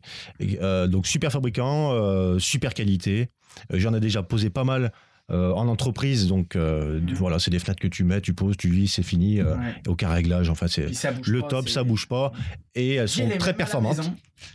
Très performantes, ouais. Et Pas avec le même bois, mais c'est Ouais. de la même, euh, même entreprise. Euh, voilà, le bois, parce que voilà, ça me tenait à cœur de- d'avoir des, des menuiseries en bois. Ok, ok. Parler un petit peu maintenant, eh bien, on va rentrer dans le, le vif du sujet. On va parler des revêtements intérieurs, extérieurs. Donc, on parlera de, de l'aspect technique après, de tout ce qui est plomberie, sanitaire, chauffage, euh, démarche environnementale, électricité, etc. Mais si on parlait déjà des revêtements intérieurs, extérieurs, euh, façade, donc les pingouins, vous, vous nous avez parlé de lambris. Vas-y. Ouais, bah à l'intérieur, ça va être quasiment que du lambris euh, en bois. Donc, intérieur, extérieur. Ouais, ouais, ouais. D'accord. Donc, euh, bah, extérieur, c'est du bardage en, en Douglas. Ok. Euh, Hors au pied. en robier, ouais. Bien. Donc, du cœur de Douglas, Ouais. bien rose. Ouais. Voilà, c'est ça, ouais, on adore la couleur. Après, bah, justement, au niveau de la couleur, après, donc, euh, soit pour la garder, faut, faut l'entretenir euh, assez régulièrement, soit on peut la laisser griser. C'est pas plus mal. Donc, euh, ouais, nous, bon, on aime On bien. n'a pas encore choisi, euh, Voilà. on hésite. Ça, ça- ça va sûrement être entretenu quelques années, puis après, on, le- Ouais, après, ça va on vous aura un peu la flemme et, et on laissera griser euh, naturellement. Alors, il sûrement. faut surtout pas mettre de vernis. hein. Ouais. Il faut mettre plutôt un saturateur. D'accord. Parce qu'en fait, si tu mets un vernis, ça va créer une couche en surface. Et quand cette couche, elle va s'abîmer avec les UV, etc., ça va vous faire un petit peu comme de la coquille d'œuf. Ça va vous faire Ouais, un ça peu... s'écaille. euh, Voilà, ça va ouais. s'écailler. Tandis qu'un saturateur, si tu veux, il va pénétrer à l'intérieur du bois. Il va nourrir le bois. Il va retarder cet effet euh, euh, grisant. En sachant que ce côté gris qui apparaît sur toutes les constructions bois, c'est absolument normal. Des fois, j'ai des gens qui me disent Oh, tiens, regarde, ça commence à devenir gris, ça commence à pourrir. En fait, ils ont raison. Ils ont raison, c'est un moyen d'autodéfense du bois. Les 2-3 premiers millimètres se mettent à griser, se mettre entre parenthèses à, à vieillir, à pourrir, et ça protège le cœur. Et souvent, quand on a quelque, quand on a une terrasse ou quand on a quelque chose qui grise, si on le laisse griser, le bois va très bien vieillir et vous verrez que si vous allez sur une façade grisée, alors allez pas débarra- débarouler la baraque de votre voisin, il va gueuler, mais si vous la rayez ou si vous grattez 3-4 mm, dessous le bois il est comme neuf. Donc, 3-4 mm. Oui, même moins que 3-4 mm. Parce que Mais- généralement, un coup de ponceuse ou un petit coup de rabot, euh, ça Ouais. suffit pour Ça- avoir une qualité toute neuve. Exactement. Donc voilà, en fait, c'est une autodéfense du bois et c'est pour ça que là, d'un point de vue écologique, c'est plutôt pas mal parce que là, pour le coup, t'as même pas besoin de mettre de produits. Mm. Et euh, Alors, si je peux me permettre, euh, un, truc que je voulais euh, faire et plus creuser, que j'ai pas fait, que j'ai pas eu trop le temps, c'est la lasure à la bière. Donc, c'est une lasure. Donc, faut pas boire un truc d'artisan là. là, là, là, on a perdu des mecs, mais on a gagné les farfelus. Ouais, alors-. Du coup, j'ai j'ai trouvé la, la lasure à- au vin rouge, donc j'ai tout bu le vin et j'ai pas fait. non, c'est pas vrai. Euh, du coup, il y a apparemment, j'avais vu une émission qui était super intéressante où une association euh, proposait ses services euh, gratuitement. Dans, donc, ils arrivaient dans une commune. Et en fait, c'était pour montrer que les lasures euh, industrielles, euh, bah, c'est comme une espèce de drogue. En fait, on est obligé de revenir tout le temps, tout le temps, Mhm. tout le temps. Et alors que la lasure à la bière est carrément plus efficace, elle est euh, plutôt euh, à prolonger tous les 10-15 ans. Et Alors qu'une lasure, c'est plutôt dans les t'as bu la 2-3 ans. Et du coup, bah, j'ai bu une bière en regardant l'émission, j'étais content. dit- et avoir, après avoir fini le pack de bière, je me suis dit, je vais faire de la lasure à la bière. Et puis voilà. Ah, c'est super Non, mais en intéressant. tout cas, c'est un truc à creuser. Ouais. C'est un truc à creuser. Alors, je sais pas si on peut trouver des infos sur Internet, j'ai pas, j'ai pas regardé encore, mais je voulais. Sûrement. Sûrement, sûrement. Ça pourrait faire l'objet d'une minute geek. Ouais. Quelque chose à rajouter sur le- l'extérieur? Euh, ouais, le vernis aussi, ça pose problème sur la perspirance des murs. Oui. Euh, parce que bah ça bouche les pores du bois et du coup en fait nous on a essayé de concevoir nos murs euh, les différentes couches pour que ça soit perspirant pour que la vapeur d'eau en fait puisse euh, s'évacuer naturellement Oui, vers l'extérieur Et donc si on fout une lasure, un vernis qui bouge tout le bardage, bah ça va, ça va faire Bah, ça sert à rien. ça va. Ça, c'est un petit peu comme ceux qui disent bah tiens, je vais construire en, en briques. Et puis pour que ma maison respire, et puis que dehors ils font un bon enduit euh, monomure, euh, machin tout plein de latex, de plastique et tout, et la baraque elle respire pas. Ouais, voilà. Désolé pour tous ceux qui ont des maisons briques, mais il faut mettre de la chaux. On a parlé de ça, et donc à l'intérieur, vous nous avez dit que vous alliez aussi faire un bardage euh, comme à l'extérieur finalement. Ouais, c'est ça, ça sera, ça sera du Ça bois sera aussi, en pain ouais. par contre, D'accord. lambris Ouais. peint. euh, Ouais. Avec plusieurs teintes, ouais, euh, plutôt foncé. Foncé en bas et les murs plutôt clairs. Bah, le, le- en fait, on aura un parquet quoi. On ira voir. On ira voir. Voilà. Oui, parce que du coup, vu que vous, vous avez fait une fondation sur plot, vous avez fait un, Une dalle bois. une dalle bois. Ouais. D'accord. Donc isolé dans l'épaisseur. Mhm. En parlant d'isolant, bah, on va pas trop en parler avec Greg puisque lui, il a des murs de 50 cm en paille. Donc je pense que d'un point de vue isolation, t'es au top du top. T'es RT 2047, toi. À peu près, ouais. voilà. Tu, tu connais tes R euh, effectifs euh, sur- Le R d'une botte de paille, c'est 7. Donc euh, pour une, botte une de, de 35 cm, il me semble. D'accord. Ouais. Ok, pas mal. Très bien. Et alors donc du coup, vous en matériaux isolants, euh, les pingouins, ils sont en train de qui qui parle? Non, c'est toi qui raccroche. Ok, ok. Euh, ouais, bah nous on a choisi de la laine de bois. Très bien. Euh, donc euh, au niveau énergie grise, c'est pas trop dégueulasse, c'est bien moins bon que la paille bien Ouais. sûr. Et au niveau tarif, euh, ça va, c'est plus cher que de la laine de verre Mhm. ou de la laine de roche de toute façon, Euh, mais ça reste raisonnable, ça restait dans notre budget. Et dedans il y a du, du bord pour éviter les insectes, les oui les insectes Oui, et les rongeurs. insectes, les rongeurs. Celle de bord. Et donc euh, au mur, on a, j'avais repris les notes, euh, au mur on a 26 cm de laine de bois. Ah oui, quand même. Donc on arrive à un R de 7 aussi. Ah ouais. Ouais, Donc c'est en vrac ou c'est plutôt euh, en panneau non c'est des panneaux, panneaux D'accord. semi-rigides. Donc panneau semi-rigide Ouais. de 26 cm. Euh, en fait, on a 20 cm et puis on met une doublure par l'intérieur de 4 cm. D'accord. Et on a un pare-pluie rigide en fibre de bois aussi qui fait euh, 2 cm. D'accord. Et donc du coup. euh, Donc ça coupe les ponts thermiques un petit peu euh, sur Ouais. 2 cm. C'est pas euh, terrible, terrible, mais c'est vrai que ça coûte vite cher les pare-pluis rigides. Ouais. Euh, donc nous, on pouvait se permettre 2 cm. On s'est dit que de toute façon, c'était mieux que rien, donc euh, Ouais. on l'a mis. Sur le sol, donc on a euh, notre dalle, elle fait euh, 20 cm d'épais, donc euh, sur l'épaisseur, on a 20 cm aussi de- d'isolant en fibre de bois. D'accord. Euh, du coup, au sol, on arrive à un R de 5,5, euh, alors que la RT 2012, c'est 4,2. Ouais, donc c'est plutôt pas mal. Et euh, au toit, on va avoir 36 cm En laine de bois aussi. en laine de bois aussi. D'accord. Euh, 36 cm, et donc euh, ça fait un R de 10. Oui, et la, donc, la RT 2012, elle est à 7,5. Ok. Donc, euh, pff, on- Donc vous êtes, On est à, large. vous êtes à la RT 2030, 2040 C'est ça. aussi, donc là il n'y a pas de problème. Donc vous en toiture par contre vous avez choisi le bac acier. Ouais. ce qui va pas mal. Moi j'en ai eu mis, enfin moi j'ai À l'habitude. poser, à poser Ouais, ça va bien. Moi j'ai trouvé que c'était très Ça va vite en fait. Ouais. Parce que c'est pas tuile par tuile, donc on pose une plaque, euh, il y a déjà une bonne partie du toit qui est fait. Vous l'avez pas recoupé, Euh, quasiment pas. D'accord. Ouais, on a évité les découpes. On a des gros cours vraiment du coup de 50 cm, 60 cm, je crois. Ok. Mais bon, ça sert à rien de couper par une chute de 30 Ouais, cm. et alors il faut savoir euh, pour tous ceux, j'espère que je vous décevrai pas si c'est ce que vous avez fait, vous inquiétez pas, la maison va pas machiner. Moi j'ai fait beaucoup de bac acier, c'est un matériau que j'aime beaucoup, qui est beaucoup utilisé euh, dans le monde entier, peu en France. Dommage, parce que les tuiles c'est très bien, mais maintenant ils font des bacs acier super bien, super bonne qualité, facile à poser, et puis on réduit vachement les risques de fuite, puisque normalement c'est quasiment, on peut les commander euh, d'une pièce ou du moins Ouais. à, à dimension. La seule chose qu'il faut savoir sur le bac acier, c'est qu'en fait il a un traitement spécial, et qu'en fait il faut surtout pas, quand on le découpe, il faut surtout pas le couper à la disqueuse. Ah, C'est pas grave, je suis désolé. Ouais, En on- fait, on- il faut le couper à la grignoteuse ou à la cisaille, parce qu'en fait la disqueuse, Paquet d'échauffement. voilà, va, échauffer et va créer des Et- points de rouille Ouais. Le. et des points de corrosion sur le revêtement et ça peut vraiment foutre la merde. Donc c'est pour ça que ceux qui nous écoutent ou ceux qui ont le projet de travailler un petit peu du bac acier, euh, si vous le faites à la disqueuse, déjà évitez, mais si vous le faites à la disqueuse, direct derrière, anti-rouille dans tous les Ah sens, bah, c'est bon. on a mis trois couches d'anti-rouille. Voilà. Ouais, parce qu'on on avait lu ça aussi. marque. Oui, en fait, Bac Acier, c'est une marque. Ah, faut en citer deux autres alors. Eh ben, Ouais. deux- Ouais.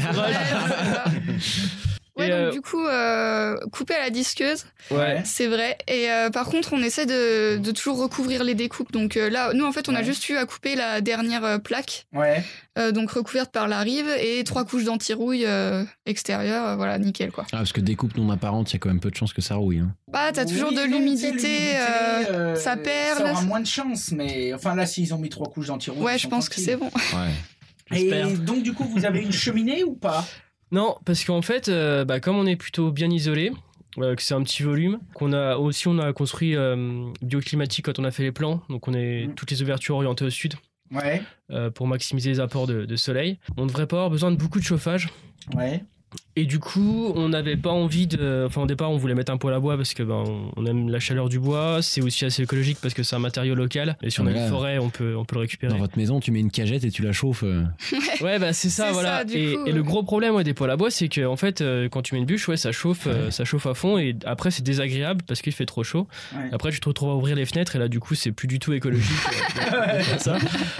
Donc, euh, donc pour l'instant, ce qu'on s'est dit, c'est qu'on n'allait pas le, on on n'a rien mis du tout. On va attendre de passer le premier hiver dedans, de voir avec un petit chauffage d'appoint euh, ce que ça donne, de combien on a besoin à peu près pour chauffer, et après de voir si, euh, si un poêle à bois c'est nécessaire ou pas, ou si on trouve une autre solution euh, assez écologique pour se chauffer. Après, il commence à sortir des poêles à bois pour les petits habitats? Euh, du coup, on se renseigne un peu là-dessus aussi, mais euh, Bah, en on fait, n'est pas il y en- sûr. En fait, il y en a pas mal, mais il faut bien chercher parce que là aussi, ça c'est typiquement français, encore une fois, sans vouloir. Mais moi, c'est là, pour le coup, c'est mon métier, c'est le chauffage.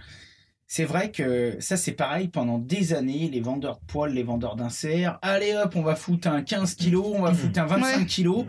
Et c'est souvent encore, une, encore même maintenant que j'ai des clients qui me disent bah tiens on a acheté tel poêle chez Brico ou alors tel poêle euh, dans tel magasin. Je dis bah vous avez pris quoi? 15 kilowatts. Mais je leur dis mais c'est pour chauffer quoi? Bon le salon là on va tempérer. Mais j'ai dit mais là vous allez 15 être, kilos. vous allez être en slip devant votre canapé. Ouais, c'est hein. ça. Nous, on a fait les calculs, c'est 4 kilowatts qu'il Ouais, faudrait. voilà. euh, Donc, vous, à la limite, il, faut, 4 il kilos. vous faudrait peut-être un petit godin. euh, sans vouloir faire de marque, euh, Deville, Supra, voilà. Euh, mais euh, il vous faudrait peut-être un petit godin ou alors euh, regardez peut-être chez euh, Jotul, qui sont une marque norvégienne, je crois, ou finlandaise, ou enfin bon, de, de- de par là-bas, et qui font des tout petits bois ou des tout petits poils, notamment chez Godin. Les tout petits Godins, ils- ça doit démarrer à 6 kW, il me semble, et euh, dans lesquels on met une, boule, une bûche debout. debout. Donc en fait, euh, ça s'ouvre par le dessus, comparé à un insert ou un poêle qui peut Ouais. s'ouvrir en façade. Et en fait, tu viens glisser une bûche par le dessus. Et donc du coup, euh, c'est un poêle tube, donc qui rayonne bien. Et c'est assez facile là du coup de rester dans des petits rendements, dans des Ah, c'est dans des petits Ouais. appoints et ça, ça c'est assez intéressant en plus c'est des poils qui sont jolis tu sais c'est un petit peu de la fonte émaillée euh, un peu à l'ancienne mais c'est c'est assez sympa et ça c'est vraiment des petites puissances mais il faut vraiment faire attention à la puissance euh, à la puissance des déperditions etc hein. parce que euh, les calculs de puissance on pourra en refaire mais si un coup vous avez besoin vous nous dites hein.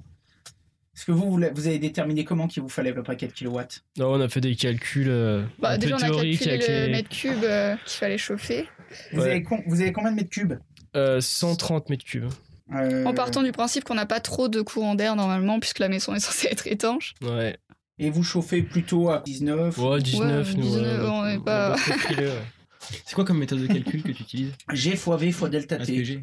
Donc G fois V, donc le volume, 130 mètres Ouais. cubes, Ouais. mètres cubes, hein. Ouais, Ouais, mètre ouais. cube. multiplié par un coefficient G, là isolé comme ils sont, on peut partir sur 0,5.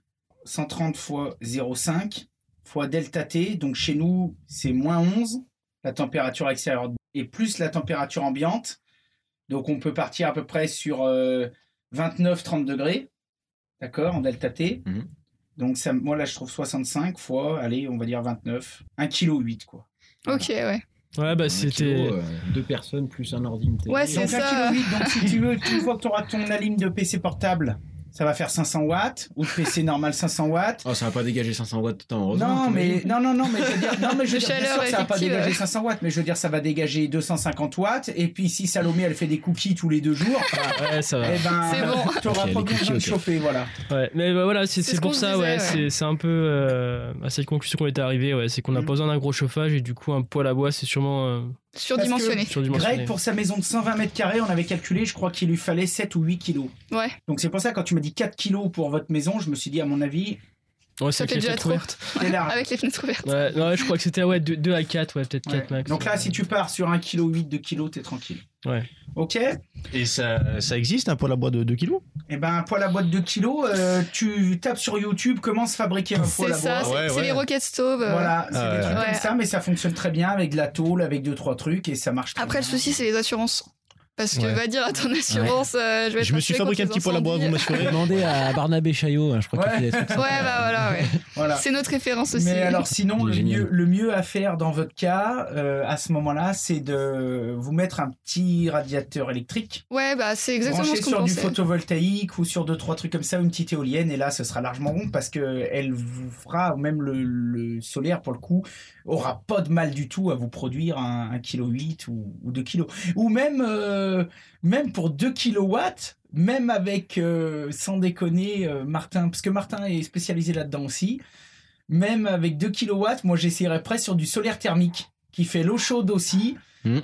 Parce que là, tu, balancerais ça sur un radiateur euh, acier euh, surdimensionné en basse température à 37-40 degrés, ce serait bon. Ouais. Bah là, mais avec la puissance qu'il faut, tu mets trois bougies chauffe-plat et. Allez, vendu Combien quand vous faire l'install Donc voilà. Donc, euh, Greg, toi en chauffage, t'étais. Donc, si on part un petit peu sur le chauffage, donc on a fait un petit point avec vous. Toi en isolation intérieure, bah t'as rien mis. Par contre, t'as refait un doublage brique. J'ai fait un doublage brique pour euh, plusieurs raisons. Déjà pour pas avoir à enduire directement sur la paille, parce que j'avais choisi de faire mon ossature légère euh, Mhm. qui était à fleur à l'intérieur, donc j'avais tous ces montants qui, qui étaient propices un peu à fissure, enfin plus compliqués à traiter euh, quand on enduit directement, enfin à mon avis. Mhm. Et aussi parce que du coup les plafonds, enfin les cloisons et tous les doublages sont porteurs des plafonds. D'accord. Donc en fait les plafonds sont por- Ah oui, portés par les cloisons. Là, ça vaudrait le coup que Ouais. vous alliez voir chez lui. Ils sont magnifiques, les plafonds de la chambre. Ouais, on a re-regardé la vidéo hier et. Ouais. ouais. Eh ben vous passerez à la maison si hein, vous avez le temps là, peut-être un petit peu. Ouais. Ouais ouais bah. Allez, sur fait chez Greg Allez Martin, boire l'apéro. Il va être fou au bout de deux verres. Et alors du coup, ouais, donc voilà, c'est pour ça que les cloisons euh, sont en briques. Alors bien sûr, il y a les idées reçues, toujours pareil, mais la brique, mais c'est pas phonique, c'est pas ci, c'est pas là.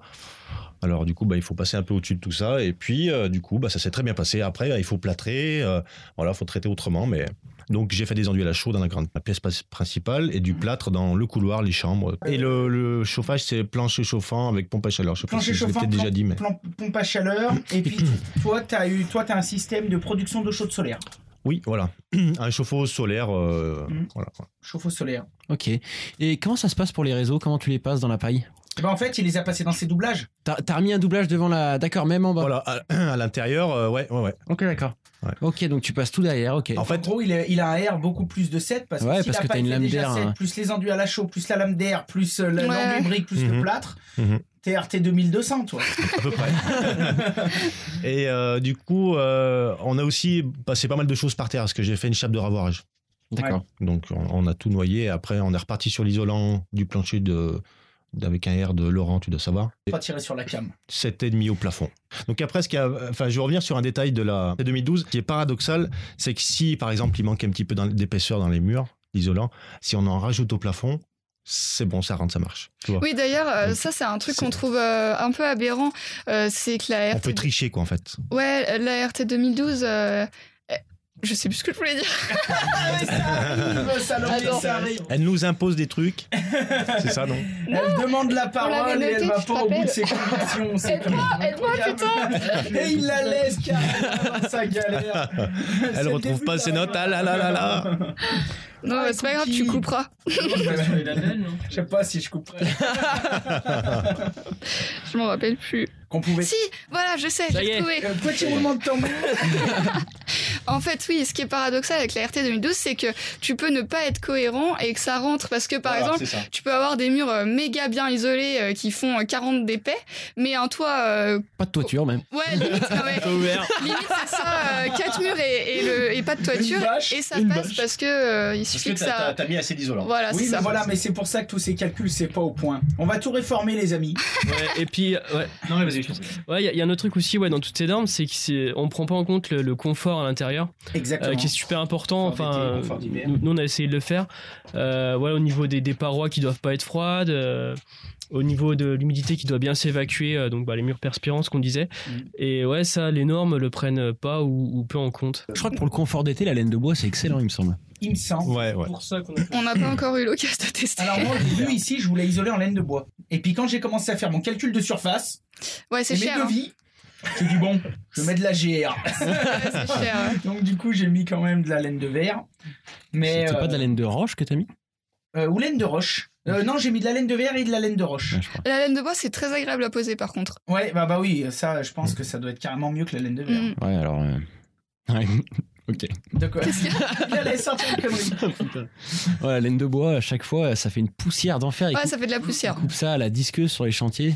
Jamais disqueuse compris. Ouais, et les mecs, ils sont avec des grosses sais, en 230 là. Ouais. Mais moi, j'ai toujours peur que ça se coince dedans puis que ça fasse. Et ils coupent ça comme ça, et il y a de la poussière, mais dans toute la baraque, c'est irrespirable. Ouais. Puis alors, moi, tu sais, j'ai eu la bonne idée avec l'entreprise d'acheter des polaires. Ouais. Ah, tu ressors euh, Ah. c'était- Ah bah oui, c'était LM, c'est ça. C'était LM version automne, quoi, parce qu'il est tout, tout marron. Alors, euh, Kofi Noga. ok. Mais quand même, bon, faut, la, la RT 2012, euh, RT 2012 impose pas mal de choses, mais dans l'idée, c'est quand même bien aussi, parce qu'il faut quand même Mm. rappeler que c'est pour que les maisons consomment moins Ouais, d'énergie et que la démarche est plutôt bonne. Après, forcément, il y a plein de choses qui, qui sont a- pas il y a- cohérentes, Il y a des mais, dérives comme dans tout. mais il faut quand même rappeler que c'est quand même. C'est louable au C'est départ. bonne ouais, intention, ouais. voilà. Ouais. C'est une bonne intention. Donc on a parlé un petit peu de tout ça. Si on en venait bah, justement au réseau, on a parlé un petit peu des réseaux et du chauffage euh, de, de hum, Greg. Euh, vous, alors, euh, les réseaux, je crois que vous allez euh, mettre les derniers WC auto-nettoyants de Géberit, euh, machin, WC japonais, etc. Ou alors, euh, on- quand on va aller chez vous, on va chier dans la paille. Pas dans la paille, mais dans la sure. Alors, un, un- des toilettes sèches, qu'est-ce que ça donne après euh, un réveillon euh, quand t'as une bonne gastro? Bah, la gastro, on sait pas, mais le vomi, on sait que ça passe et c'est nickel. Elle est dégueulasse. c'est moi qui ai vomi de commencé. soirée, c'est bon. Les vomis de soirée, ça passe. Et après, euh, sur une utilisation classique, ça, ça marche très bien et pas d'odeur. Bah, pareil, beaucoup d'idées reçues sur les toilettes sèches. Ouais, et Là, on on- les utilise depuis un an maintenant. Parce que vous en avez déjà. On les on a dans le camion en fait. Parce D'accord. qu'on vit dans un van aménagé euh, le temps du chantier. Et donc, euh, dans un petit espace, euh, pas de problème d'odeur, même l'été. ouais. Donc, euh, ça, ouais, non, en fait, ouais, ça sent pas du tout. euh, En fait, ouais, on a voulu essayer dans le camion. On n'était Ouais. pas convaincus du tout non plus. hein. Enfin, Ouais. moi, en tout cas, j'étais pas convaincu du tout. Ouais, c'est vrai. Mais après, c'est vrai que d'un côté écologique, euh, enfin, ouais, c'est 10 litres d'eau à chaque fois que tu chiottes d'économiser. Donc Ouais. c'est énorme. Après, il y avait la solution, moi, que j'aimais bien de récupérer l'eau de pluie, sinon pour faire ça. Ouais, ouais. Euh, mais là, nous, dans le camion, c'était pas possible au départ. Et, euh, et au final, ouais, c'est vachement bien. C'est propre, ça sent pas. Mhm. Euh, Et ça fait du compost. Et, et- Et, ouais. et vous, vous trouvez pas ça euh, Enfin, moi, c'est mon avis parce que, comme je t'avais dit, j'en ai déjà eu construit, euh, utilisé. Moi, autant je suis un un inconditionnel et un amoureux de la récupération d'eau de pluie. c'est ce que j'ai fait à la maison. Euh, j'ai euh, toutes mes buanderies, mes trucs euh, sur le puits, l'eau de pluie, etc. Parce que j'arrive pas à comprendre qu'en 2018 on puisse être autant arriéré que ça pour se pour chier dans de l'eau potable. Ouais, alors Merci. je suis désolé, je vais être obligé de mettre cocher la croix contenu explicite. Mais je j'arrive pas à comprendre qu'encore à notre époque on puisse arriver à laver une bagnole euh, avec de l'eau potable, qu'on puisse arriver à à- enfin voilà, aller aux toilettes avec de l'eau potable, ça c'est quelque chose qui m'a toujours j'ai jamais compris.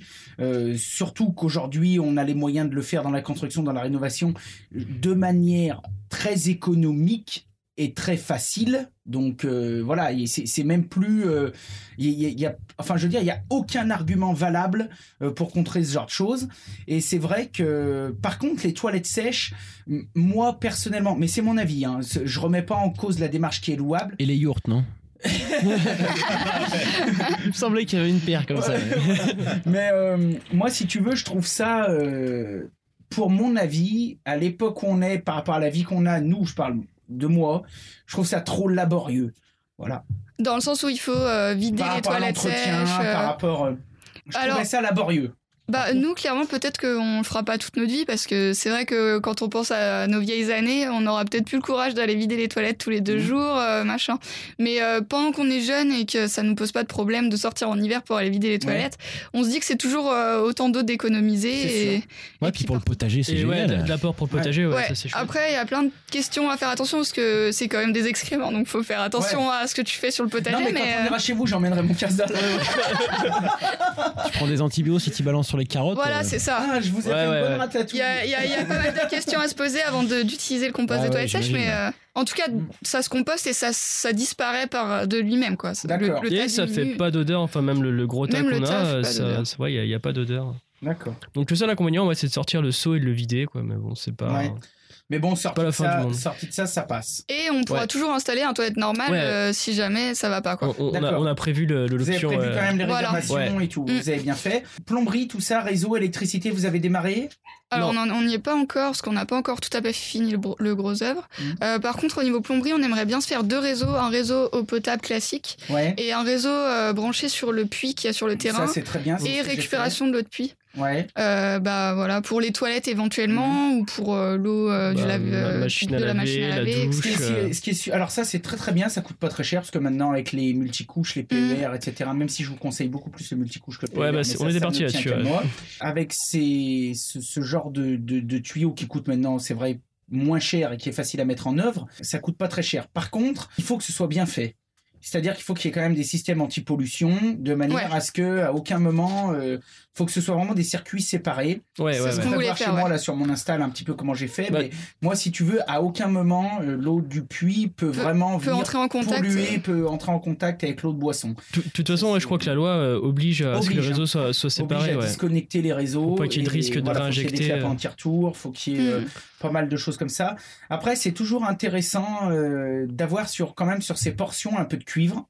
Parce que euh, on a tendance quand même à l'oublier, mais les canalisations cuivre en fait sont naturellement antibactériennes. Ouais. Donc c'est-à-dire que l'oxyde de cuivre qui est dégagé quand l'eau euh, est en contact avec le cuivre, euh, ça tue les microbes, c'est antibactérien. C'était aussi les vieilles propriétés. C'est pour ça que, par exemple, quand tu pars en vacances pendant 2-3 mois, T'as de la thune parce que pendant pendant deux trois mois voilà.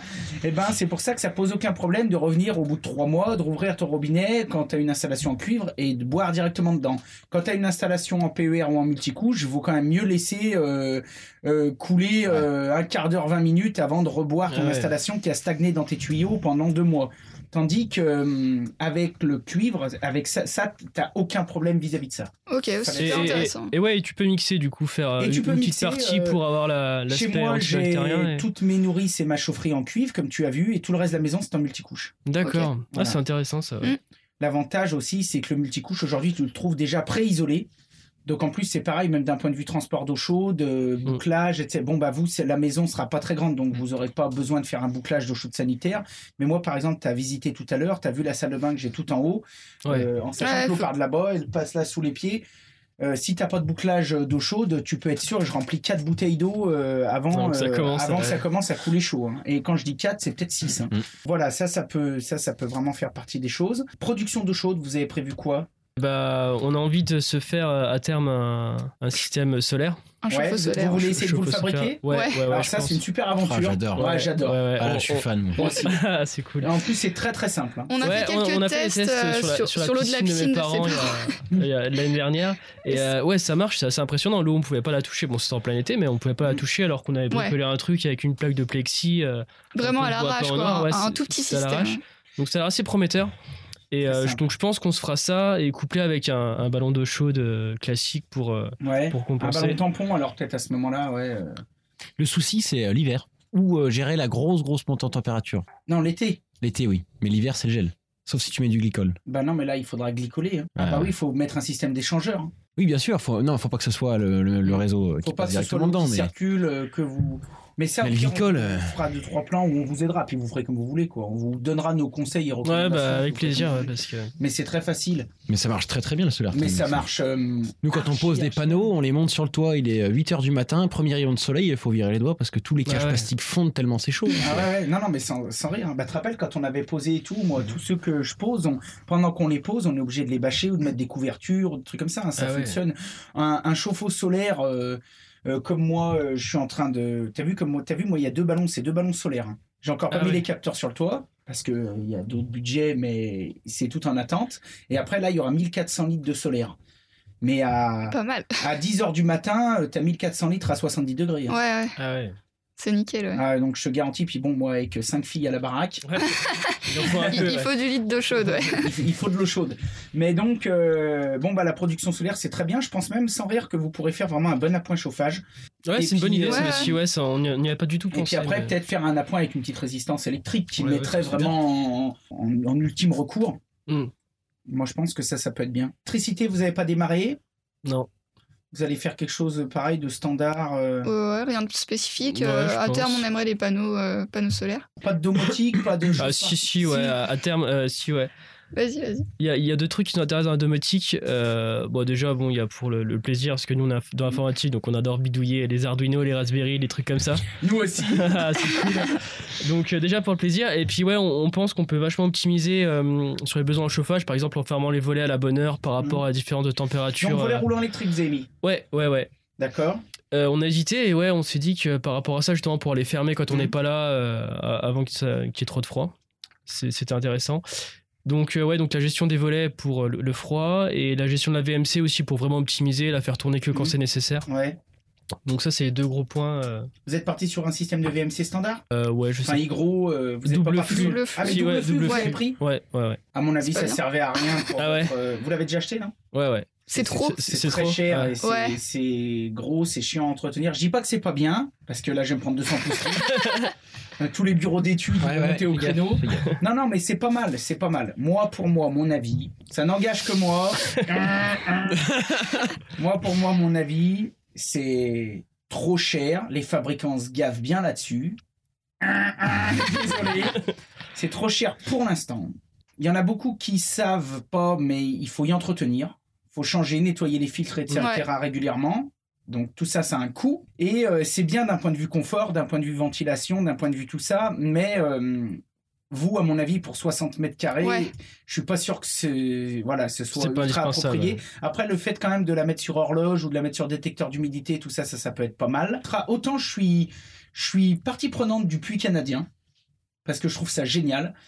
Autant je suis pas un amoureux euh, vraiment de, de la VMC double flux parce que je trouve qu'il nous amuse quoi. Un moteur avec deux échangeurs en plastique, euh, quand t'as payé les gaines, les machins, et que t'es arrivé à 3500, 4000 balles, euh, quand tu vois qu'une VMC simple flux standard, ça vaut 120 balles. Ouais. Euh, Après, c'est vrai que nous, euh, la- t'as, t'as envie de dire euh, le rapport, Ouais. tu vois, là, on, est- est-ce qu'on est encore dans l'écho apostrophe logique, quoi? Ouais, C'est ouais. vrai que le premier truc qu'on a fait quand on l'a acheté, c'est d'ouvrir le caisson. Mhm. Et au final, il se passe pas grand chose dedans, quoi. Il y a Voilà. deux filtres Une et. boîte avec deux filtres Ouais, c'est croisés ça. et, Et ouais, on s'est dit et aussi, on- putain, euh, On avait un peu étudié aussi, on s'est dit peut-être qu'on pourrait se le faire parce qu'au final, euh, L'imprimer en 3D. en bricolant Ouais. un peu, ouais, c'est ça, en imprimant avec, avec deux trois matériaux de récup, bon, bah finalement on en a acheté une. Non, mais après, Ouais, c'est, c'est c'est c'est pas une technologie de fou, quoi. Ouais, c'est vrai que Ouais. pour le, le, le prix est cher par C'est rapport à très bien, mais je trouve que c'est pareil. Là, encore une fois, les fabricants, au lieu de jouer le jeu et de faire en sorte d'inonder le marché, de démocratiser Mm. ça, et ben ils prennent le max qu'il y a à prendre. Euh, tu sais, ça c'est un petit peu comme quand le solaire est arrivé en France, quoi. ouais. Euh, des kits qui coûtaient 4000 balles, et ben en France, euh, ça se vendait euh, 15 000, quoi. Parce qu'il y avait le crédit d'impôt, parce qu'il y avait ci, parce qu'il y avait ça, et du coup, ça a eu un contre-effet parce que au lieu de démocratiser ça, eh bien, euh, voilà, on a eu affaire à des vendeurs de crédit d'impôt, comme on en revient toujours au même. Mm. On a eu affaire à, à tout, à tout ce genre de choses, et ça a un peu cassé le marché. C'est bien dommage. C'est bien dommage parce que moi, je suis un amoureux du solaire, je suis un amoureux de toutes ces nouvelles technologies, je suis un amoureux de la récupération d'eau de pluie, et euh, je pense que la VMC double flux c'est très bien, mais c'est mais pas 4000 balles quoi. Ouais. Pas 4000 balles. Euh, moi, je trouve que c'est quelque chose, euh, c'est- c'est c'est trop cher. Une, une VMC double flux, ça devrait coûter, à mon avis, euh, si, si ça coûtait 500 balles, ce serait déjà bien vendu. Et après, euh, peut-être rajouter la pause, etc. Mais Bah, moi- c'est le prix qu'on l'a payé en grande surface, hein. Ouais. Six- 600 balles, quoi. ouais, Après, ouais, voilà. Ouais, mais il y a pas. Attends, on n'a rien. on Ouais, ouais, il y a juste la on VMC, n'a pas ouais, les ouais. Sur les euh, tout, ouais. Vous n'avez pas tout le système. Oui, oui, donc, il va falloir euh, changer les filtres, passer des fois dessus du désinfectant, euh, des trucs comme ça. euh. Ouais, donc c'est ça. Là, on a la boîte fait, euh, avec les deux filtres à En, 500. en fait, le problème qu'il y a, c'est que dans toutes ces constructions neuves de RT, qui sont très bien, par- je pense beaucoup par exemple aux constructeurs euh, de maisons individuelles, même si on, on leur- on- on- on les salue quand même. euh, le problème de toutes ces, ces nouvelles techniques, c'est que la maison, elle, elle n'est pas livrée avec un contrat d'entretien. La maison, elle est, tu vois, ça, une maison pour moi, j'arrive pas à comprendre aussi qu'en 2018, on ne la livre pas avec un carnet d'entretien comme quand tu achètes une voiture Ouais. ou quoi que ce soit. Et du coup, les gens ne savent pas.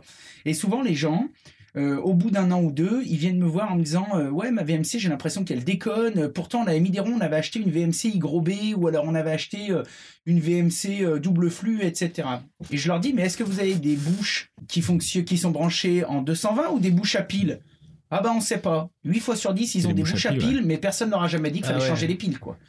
Donc si tu veux, ça a fonctionné 6-8 mois à la- ou un an, après il y a plus de piles, et je connais pas un gars qui va monter sur un escabeau, changer les piles de ses bouches à piles, y penser, etc., etc.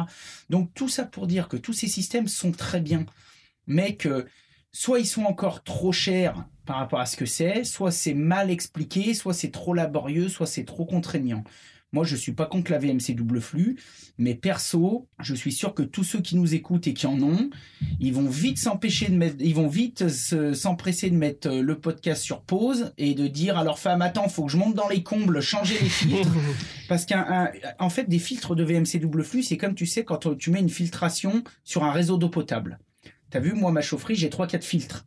C'est super bien, parce que quand ils coupent l'eau, euh, la compagnie des eaux coupe la flotte, un quart d'heure qui rouvre, ça évite que ça pisse marron à tes robinets, on a tous vu ça. Donc, en fait, ça filtre. Mais pour que ce soit efficace, ce filtre, il faut le nettoyer tous les 2-3 mois. Sinon, ça fait l'effet inverse. Ça devient un nid à merde. Mm. Il y a toutes les microbes, tout ça qui viennent s'y coller dessus. Et une VMC double flux, c'est pareil. C'est un petit peu comme une clim. Quand vous avez une clim avec euh, ce qu'on appelle un split, donc euh, un- une unité intérieure qui souffle, il y a des grilles et des filtres de partout. Si ces filtres ne sont pas entretenus, eh bien, il y a des poussières, des champignons, des bactéries, toutes ces merdes qui viennent s'y mettre. Et après, bah, qu'est-ce que ça fait? Ça brasse ça. Donc ça, c'est pour ça que c'est. Je trouve que c'était une parenthèse intéressante. Enfin, je sais pas ce que vous en pensez, mais mais si tu veux, voilà, c'est des- c'est en tout cas des précautions à connaître. Et, et je dirais même euh, à tous les gens qui en ont, euh, se mettre des alertes sur les agendas euh, en Faut disant oublier, attention ouais. tous les six mois, faut que je fasse ci, faut que je fasse ça, faut que. C'est vrai que c'est intéressant parce que quand on autoconstruit, bah, on se renseigne en détail sur toutes les étapes et tout. Donc, ouais, on sait qu'il faut entretenir, etc. On lit les notices. Mais c'est vrai que quelqu'un qui achète une maison, euh, Il le sait pas. tout ça, il le sait pas. Ouais, il ne sait pas, des fois on lui explique pas ou on lui explique mal. Et puis après, des fois aussi, même si ça peut être bien expliqué, on oublie. Mm. Parce que c'est humain, on est tous pareils. Après, il faut pas jet- jeter la pierre quand même aux gens, mais on oublie euh, euh, d'aller euh, vérifier son filtre. C'est pour ça que pour moi, dans la démarche écologique, il y a aussi toute cette démarche. Pour moi, il faut que la construction, elle soit simple. Pour moi, il faut que les matériaux qu'on emploie soient simples.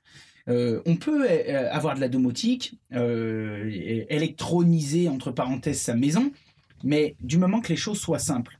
Pour moi, dès qu'on commence à être obligé de changer des piles, dès, par exemple chez moi, j'ai mis une ventilation Hygro B qui est très bien. J'ai acheté, ça m'a coûté 200 balles de plus. J'ai acheté toutes des bouches en 220 volts. C'est-à-dire que de toute ma vie, j'ai plus à y penser. Voilà, ça se démerde. T'es pas obligé de te dire merde, est-ce que j'ai changé? Ah chérie, c'est quand la dernière fois qu'on a changé des piles? Bah attends, je vais le faire. Ah putain, on n'a pas de piles. Bah attends, pixel de la télécommande. Ah bah non, tu m'emmerdes. Non mais franchement, franchement, en fait, une maison, ça, ça doit être facile à vivre. Et dès qu'on commence à avoir toutes ces contraintes, c'est pour moi c'est chiant. On pensera à toi quand on changera nos filtres de VNC. du coup. Tu avais raison. Voilà, donc ventilation, on en a parlé. Greg, toi, t'as mis une ventile euh, spéciale normale. Y gros B, ouais. Ouais, gros B. Y gros B. Mm. Donc, Euh, alors, Avec des piles ou pas eh ben, il y, a- il y en a- il y en a une qui a des piles, elle est dans la toilette. Parce qu'elle a détection euh, automatique, là, tu sais, euh, Un détecteur de mouvement? détecteur mouvement, ouais. D'accord. Ah, Dans la cuisine, enfin, dans la partie euh, séjour cuisine, j'ai un bouton où quand on fait, par exemple, des pâtes ou des choses qui. Ouais, elle s'ouvre un peu plus. Eh ben, je l'appuie, elle s'ouvre à fond. Mm. Voilà. Et après, dans le- la salle de bain, je sais plus comment ça fonctionne. Ça doit, ça doit se démerder, je sais pas. Je sais pas. Bah, ça dépend. Elle est variable, euh, normalement. Ouais, ouais, elle est peut-être euh, gros variable. Ouais, bah. Mais je sais pas comment elle le fait pour Ok, y penser. ok, ok. Bah, faudra que tu te renseignes. Et ben, faudrait que je demande à mon électricien. Ce- ce Il m'a soir, dit qu'il y en avait rentrant, justement. Tu démontes les mouches. Je lui ai demandé euh, pour le, le toilette, il m'a dit il y a des piles. Ah, et les autres, il m'a dit non. Donc, euh, Ok, Voilà. donc on a fait le tour un petit peu de tout ça. Si on parlait un petit peu euh, rapidement pour finir de d'accessoires de confort et d'agrément, vous avez déjà pensé un petit peu des trucs par rapport à votre cuisine, à votre salle de bain, euh, douche à l'italienne ou alors va falloir se faire chauffer une gamelle de flotte ga- gamelle de flotte au fond du jardin. euh. Euh, non, non, ouais, une douche. Ouais, on n'est pas encore euh, sûr sur ce qu'on veut sur l'intérieur. On, on va voir un peu au fur et à mesure, mais ouais, douche à l'italienne. Ouais. Ça, c'est sûr. Après, Et- vu que la maison est petite, on n'a pas, euh, enfin, on va pas Ouais, pouvoir mettre euh, de- des On va tas pas de mettre une trucs. hein. de mètres de long. Voilà, c'est ça. ça. ouais. Donc, ah si, ce euh, qu'on aimait bien, on, voulait trouver une, euh, euh, une vieille cuve, c'est genre pour les animaux, euh, pour, et habillé en bois autour pour faire la douche. Ouais. On fera peut-être ça, ouais. Ouais, il y a eu un peu une bassine en fer blanc. Ouais, Ouais, c'est ça, ça, voilà, ouais. ouais. Ça, Mais on a du sympa. mal à en trouver. Ok.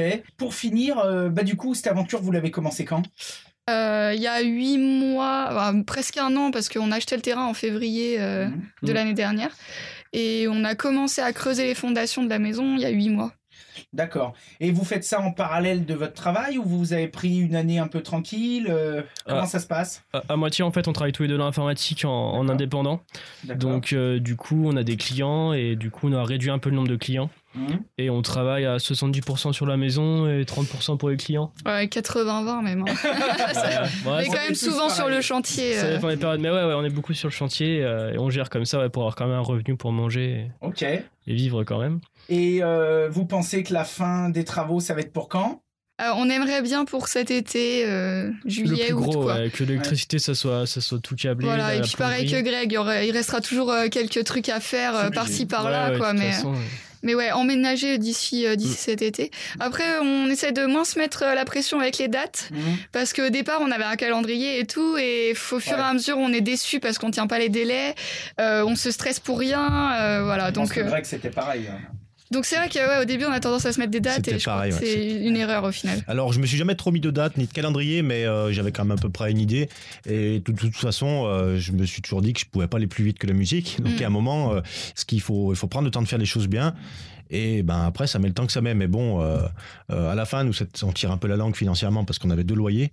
Bon, avec les enfants, on pouvait pas trop, euh, on n'avait pas trop envie, disons, pour, on aurait pu, mais on n'avait pas trop envie de prendre un mobilhome, tu vois. Et puis Hmm. l'hiver, c'est un peu compliqué. Bon, la dernière a un an et demi, donc elle est un peu, elle est petite quand même, donc, euh, donc voilà. Après, au début, au début, c'était un peu compliqué euh, parce que du coup, euh, bon, ma femme, forcément, voulait que ça aille un peu plus vite, ce que je peux comprendre, et du coup, bon, ben voilà, ça a pris le temps que ça a pris.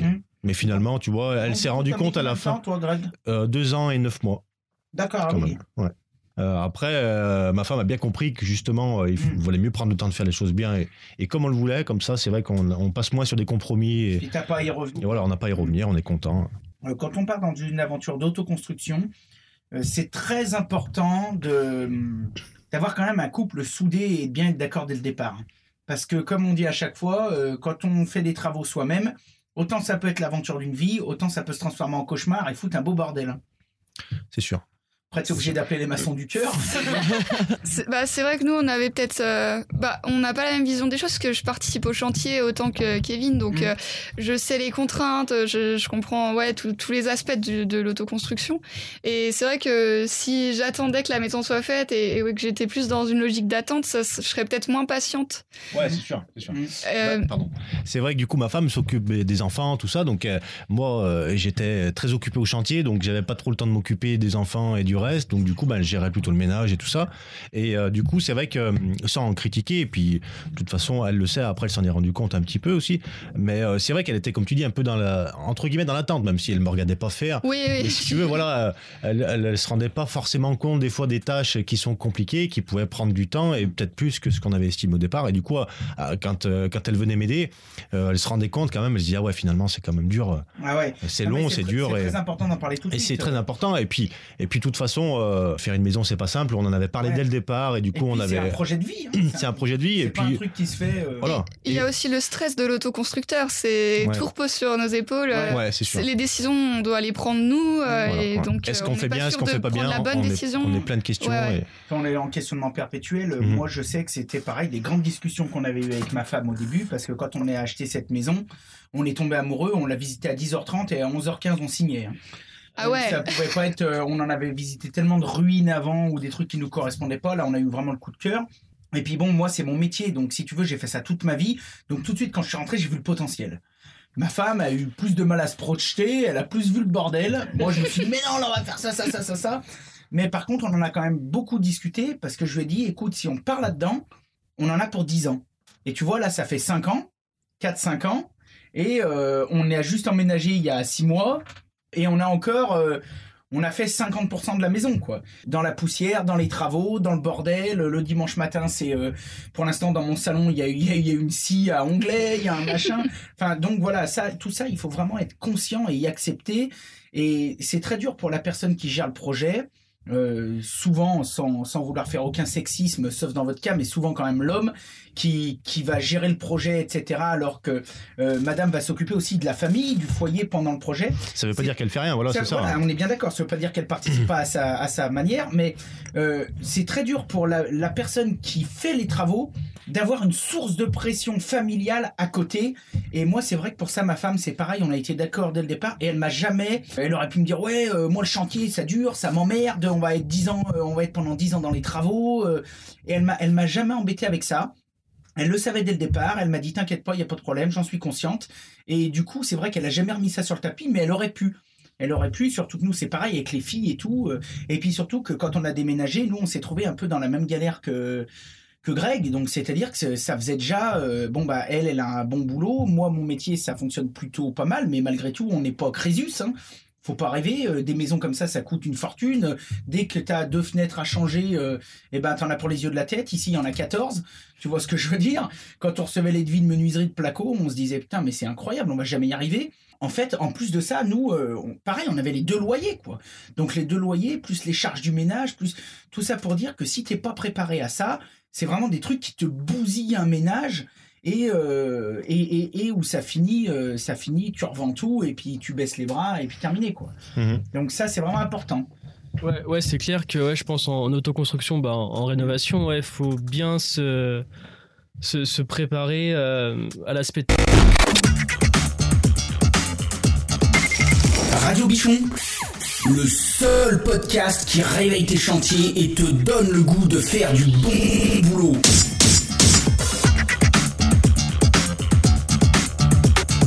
Euh, d'avoir un. La Enfin, chance. Ouais, de- non. euh, c'est pas que c'est un poids, mais ouais, enfin pour la construction, ouais, c'est quand même euh, bien Non, de mais pouvoir c'est se c'est- dire. c'est vrai que quand t'as pas les enfants dans les pattes ou à Hmm. s'occuper, euh, on dit pas que c'est pas une famille, c'est pas extraordinaire. Bien sûr que c'est extraordinaire, mais c'est vrai que quand t'as des travaux à gérer et puis que Ouais. t'as t'as tout ça en plus, c'est compliqué, quoi. C'est compliqué. hein.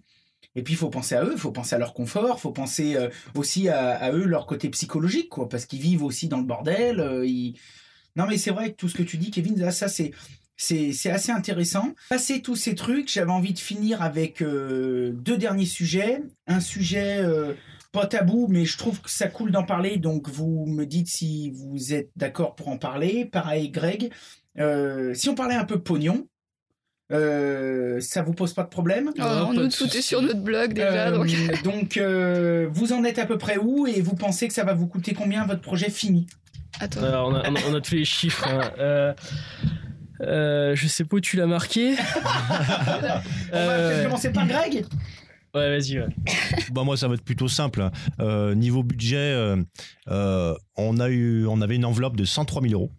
D'accord. Donc on a emprunté un peu plus avec tous les frais. Pour une maison de 120 mètres carrés. Hein. Mais du coup voilà, une maison de 120 mètres carrés euh, habitable avec le garage qui est attenant, qui va certainement finir en bureau. D'accord. Euh, voilà. Et donc euh, voilà, c'est euh, avec les prestations qu'il y a. Donc tu as Mhm. vu un peu la maison, Ah tout oui, ça. la- euh, je pense que- haut de gamme. Il- Voilà, c'est c'est pas non plus du luxe, mais euh, c'est quand même des travaux qui auraient coûté beaucoup plus cher si je l'avais fait faire. Donc Et donc, du financièrement, Donc du coup, budget final, t'en as entre 100 et 110 quoi.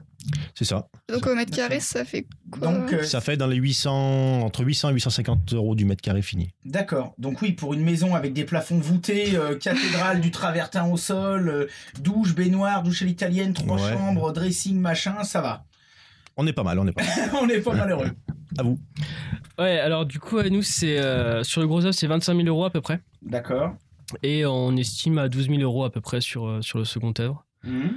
Euh, voilà, si on ne s'est pas planté dans les calculs, ça sera à peu près ça. Ouais, on verra sur le 30 second 35 000 œuvre, mais- euros la, la, la maison. Donc euh, euh, finie. entre, entre, entre, allez, on, même on va dire si on se prend une petite fourchette, entre 30 et 40 000 euros, la maison finie de 60, presque 70 mètres carrés. Euh, un peu moins, non. euh, Ouais. 50 mètres carrés, ouais. Ah ouais, 50 Ouais, mètres ouais. carrés. C'est c'est une mezzanine à l'étage, ouais. donc Ah on ok, a- ok. On a que Donc la une moitié. cinquantaine de mètres carrés. Ouais. Oui, donc là c'est quand même relativement, donc ça ramène un prix au mètre carré. 700-800 euros à peu près. euh, Ah oui, donc on est à peu près là-dedans. donc, euh. Moi, pour mon cas, parce que c'est pareil, j'ai rien à cacher. Bon, moi, je suis un cas à part parce que euh, il y a mon entreprise et j'ai construit des bâtiments à côté, etc. Mais entre le coût de la maison, avec le terrain, j'ai un bout de terrain, j'ai 1500 mètres, avec les déconstructions, avec les nouvelles constructions qu'on a fait, l'atelier, le préau, etc.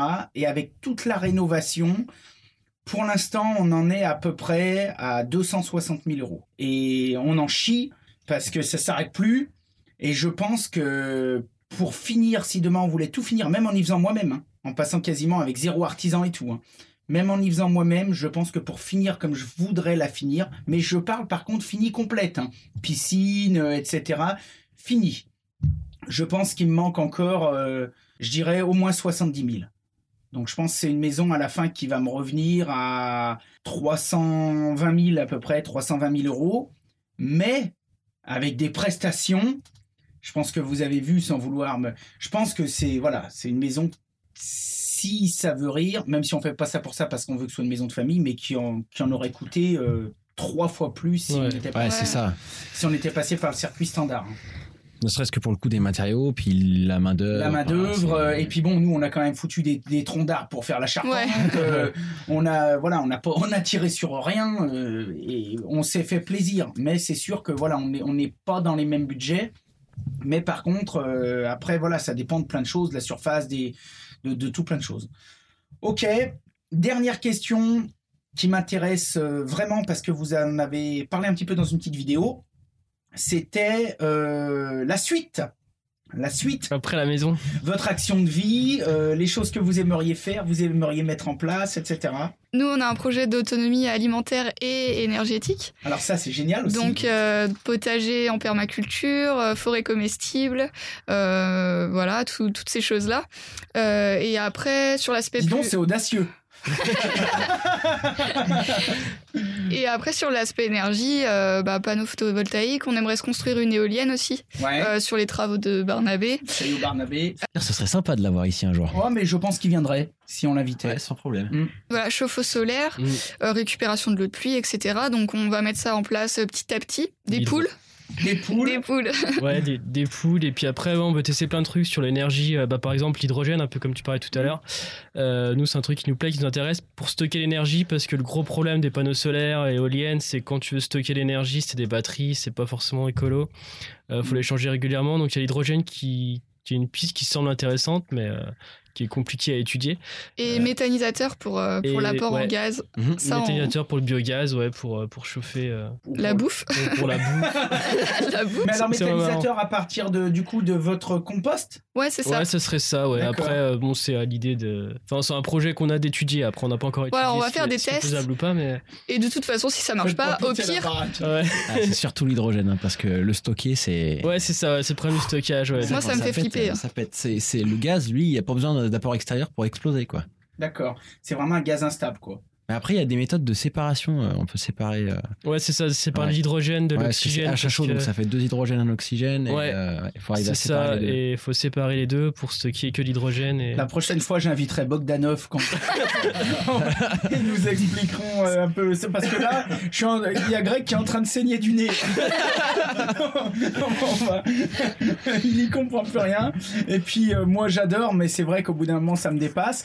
Donc tout ça pour dire que vous avez plein de super projets, en tout cas, qui nous intéressent à mort. Nous, si on peut, sans aucune obligation, c'est vous qui verrez. Si, enfin, sachez que je ne vais pas parler pour les autres, mais moi, je suis partant pour vous filer la main sur plein de trucs au pire de temps en temps euh, monter euh, et puis voilà et puis vous aider et puis Bah, nous- déjà suivre les projets Ouais, ouais, ouais. Nous, ce qui nous aurait bien intéressé, c'est euh, ouais, que tu viennes, toi ou les autres, ou n'importe qui, quand on aura non, fait. pas, pas n'importe qui. Non, pas non. n'importe qui.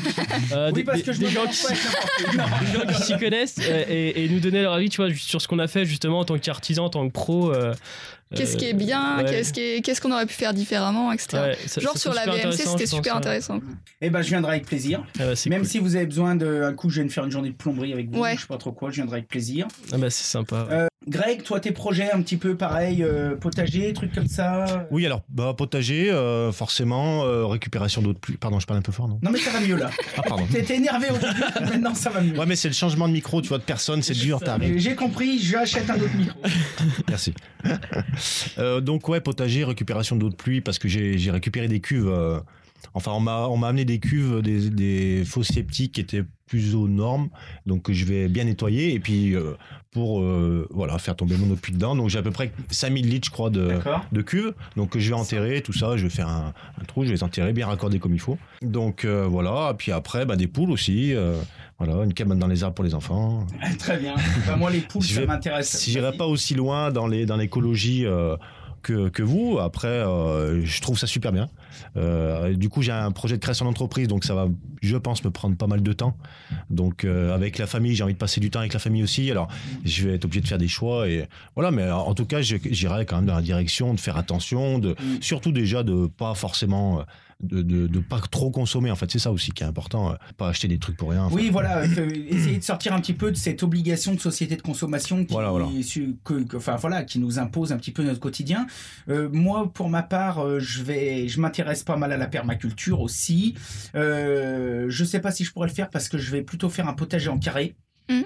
Euh, j'ai envie d'optimiser ça, j'ai déjà fait tous mes petits plans. Euh, bien sûr, récupération d'eau de pluie à fond, euh, solaire dans tous les sens, tout ce que je vais pouvoir faire. J'aimerais bien aussi, j'ai un projet qui m'intéresse depuis longtemps, j'ai déjà commencé à faire des plans, mais ça peut être très dur. J'aimerais bien me faire une serre connectée, mais me la fabriquer, donc c'est-à-dire vraiment me faire un châssis, une vraie serre, un peu à l'ancienne, mais euh, vraiment avec des infos, avec un petit arrosage automatique, avec euh, un système de surveillance, enfin un truc geek, euh, Arduino, Raspberry dans tous les sens qui mesure l'humidité. euh. Ça, ça m'intéresse, mais on va dire c'est plus un projet, on va dire euh, geeko euh, curieux. euh, Mhm. pour voir un peu si je suis capable de le faire. C'est un, voilà, je me lance un petit défi, donc je pense que je vais essayer de faire ça. Par contre, moi, ce qui est les poules aussi, ça, c'est sûr ouais. et certain que j'en ai avoir. J'essaierai sûrement aussi moi de faire une serre qui tu sais accrochée à la maison, qui peut faire beaucoup Oui, euh, d'apports. voilà, ça, Ça, ça ouais, m'intéresse. Ça, c'est Alors, faut que je calcule un peu parce qu'il faut pas le faire n'importe comment. Je pense sinon tu, tu, tu grilles l'été. ouais, c'est ça. ça, c'est intéressant. Et ce qui, ce qui m'intéresse aussi, euh, particulièrement par rapport à ce que vous avez dit juste avant, les pingouins, l'autonomie alimentaire. Parce que autant moi je me suis beaucoup renseigné par rapport à tout ça, et puis moi j'avais un grand-père qui était jardinier, donc euh, qui m'a donné le virus et j'ai fait ça toute ma vie. Là ça fait 4-5 ans que j'ai pas de jardin parce que je peux plus, j'ai plus de vie avec en ce moment, c'est pas possible. Mais bon, chaque chose en son temps, euh, c'est pas une fin en soi. Une fois que cette période se sera calmée et que la maison sera finie, j'aurai d'autres euh, choses pour à m'intéresser et plus de temps. Mais par contre, l'autonomie alimentaire, moi là, ça me paraît, euh, euh, à moins de faire un potager de 300 mètres carrés, quoi. Euh, bah, c'est une centaine Non. de mètres carrés pour deux personnes. euh. Ouais, parce que toi aussi, Martin, je crois que tu t'étais intéressé, non ou... Ouais, moi c'est en cours là, je fais des petits essais à la maison. euh. Ouais. Mais ouais, c'est super intéressant, c'est vraiment ultra ultra intéressant. hein. Déjà, alors moi j'ai pas, je vise pas l'autonomie parce que je suis un bon viandard et euh, Ouais, C'est vrai que, c'est compliqué ouais, la vie en autonomie. Euh. Ah, c'est sûr, viens en autonomie si t'aimes les kebabs et les pizzas. Ah ouais, c'est compliqué. il faudrait trois vaches dans le jardin quoi. Mais Ouais. Mais, euh, mais ouais, pour les légumes c'est super intéressant. hein. C'est ultra intéressant ce qu'on peut faire en, conge- euh, en les congelant, en faisant des conserves. en- Ouais, il y a les, toute la les- conversa- les légumes conversation. séchés aussi, fruits Ouais. séchés, Ouais, etc. ouais, ouais. Et donc ouais non, euh, dans les dans ce qu'on a vu, c'est une centaine de mètres carrés pour euh, deux, c'est ça? Ouais, c'est ça, ouais, ouais. Euh, De potager en permaculture. Donc euh, D'accord, ouais. après ouais voilà, si tu cultives en, en randonnion et voilà, Ouais. c'est pas les mêmes rendements. Et au pire, si jamais ça marche pas, j'ai envie de te dire, on retourne au champ qui est à côté de chez nous et ou au Carrefour ou au Leclerc. Ouais, euh, oui, oui, c'est sûr. Non, mais en Et, tout cas, ce qui est euh, louable, c'est c'est la tentative. Voilà, Ouais, c'est ça. On, on veut essayer, puis on verra. On veut se dire, euh, ok, on a essayé, et si ça marche pas, bah tant pis, c'est c'est pas très grave. Et puis Oui. même si on n'arrive pas euh, jusqu'au bout, même si on est autonome qu'à 50%, c'est déjà. Ouais. Déjà, Ouais, c'est c'est c'est déjà des ça. légumes, c'est des légumes que voilà, tu, tu, tu connais la production et puis une tomate que tu que tu que tu cueilles dans ton jardin, c'est quand même pas le même goût que celle que tu achètes Ah ouais, au supermarché. Et puis si un jour Enfin, ça devient Watching Dead, c'est eh un ben, on, fou. on- on- Voilà. on aura Ouais, alors. déjà Parce que quand on voit les gars qui se battent pour des pots de Nutella, parce que ça va donner en temps de guerre. hein. Bon, voilà. Euh, Est-ce que quelqu'un a quelque chose à rajouter sur le sujet? On a fait le tour normalement du sol au plafond. On aurait pu développer beaucoup plus de choses, mais on voulait aussi parler de l'expérience de vie de chacun. Qu'il y ait des choses à, à rajouter. Une fois que l'aventure sera finie, vous allez vendre votre van, le brûler. Non, non, On, on prendra du temps pour euh, justement. euh, Pour voyager un petit Voyager peu avec, avec le van. van, ouais. Ah, d'accord, ok. Vous viendrez le mettre dans le jardin deux, trois jours, là. ouais, avec plaisir. Très bien. Martin, quelque chose à rajouter? Euh, non, pas spécialement. Si, je vais peut-être faire des. euh, Enfin, moi, c'est prévu en tout cas euh, que je- de, de faire un essai de panneaux solaires fait maison. Mhm. J'ai déjà tiré tous les tuyaux jusqu'à mon dépôt. La toiture est bien orientée. Il y a de la place, il y a tout ce qu'il faut. Donc, Super intéressant. c'est pareil, ouais. Tu de diras. faire un gros, gros panneau solaire. Ouais. Et pourquoi pas filer de la flotte aux voisins quand il y en a trop. Bien.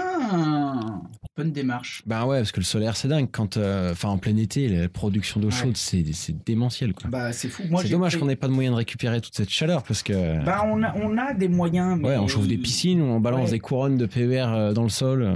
Bah moi j'aurais une piscine, donc vu que je suis frileux, euh, enfin j'aurai une piscine, ça sera peut-être dans 15 ans, mais Ah ouais. déjà en tout cas j'ai prévu mon install pour, pour pouvoir au moins la tempérer. Ouais, non, mais c'est dingue parce qu'on arrive à récupérer même quand il fait pas super beau. euh, Ouais. ça marche très très bien, solaire thermique. Bon, vous m'avez donné plein d'idées. Euh, Greg. Moi, j'ai envie de dire, euh, si c'était à refaire, je referais. C'était dur, long, compliqué. Mais voilà, maintenant je suis content. Je suis, enfin, on est dans notre maison et tout va bien. Eh ben c'est très bien. Bon bah écoutez les bichons, on va se quitter sur ces belles paroles parce que visiblement on est incapable de faire des émissions de 40 minutes ou d'une heure parce que là on en est déjà presque à deux heures. Donc euh, je vous remercie en tout cas euh, d'avoir écouté cette émission. Je vous invite à nous laisser des commentaires, à partager l'émission. Comme j'avais déjà dit dans la dans les émissions précédentes, on est en train de mettre en place e Patreon. Eh bien tout ça, ça demande de, de l'investissement et on a besoin d'acheter des nouveaux micros pour Greg qui se et puis euh, surtout parce que cette émission pour l'instant elle n'a pas vocation à être euh, euh, financée ni aidée par des marques partenaires et on aimerait garder l'indépendance de nos propos et l'indépendance de cette émission pour pouvoir continuer nos, coups de gueule et puis et puis surtout continuer à vous partager tout, tout un tas de contenus super intéressants. Moi je remercie Greg et Martin pour leur participation. Bah, c'est nous qui te remercions de nous avoir invités. Ouais, Eh c'est ben, bien merci, cool. C'est très gentil. Vous allez encore être souvent là. Et puis je remercie surtout les pingouins euh, d'avoir fait 200 bornes au dernier moment pour venir vous cailler euh, dans ma cave, euh, dans une cave sombre. Ouais. On peut les applaudir. Merci les pingouins. Ouais, C'était quand même un plaisir. On serait pas venu si ça nous faisait chier. Et en tout cas, nous, on vous adore. On va continuer de vous suivre. Donc, on vous laisse tous les liens dans la description euh, du podcast. Euh, ceux qui n'ont pas accès à la description, vous pouvez aller sur YouTube ou sur Internet, taper comme un pingouin dans le désert et vous allez pouvoir retrouver Salomé et Kevin dans leurs aventures. Et puis, pourquoi pas les soutenir, euh, leur envoyer, je sais pas, du matos, des coups de main, euh, de la thune, tout ce que vous voulez. Mais tout ça pour dire que nous, en tout cas, on était très contents de les avoir et on va vous suivre dans vos aventures. Et voilà, donc merci à tous. Euh, merci beaucoup. Merci. Et puis, euh, les bichons, comme d'habitude, soyez créatifs et faites du bon boulot. À bientôt.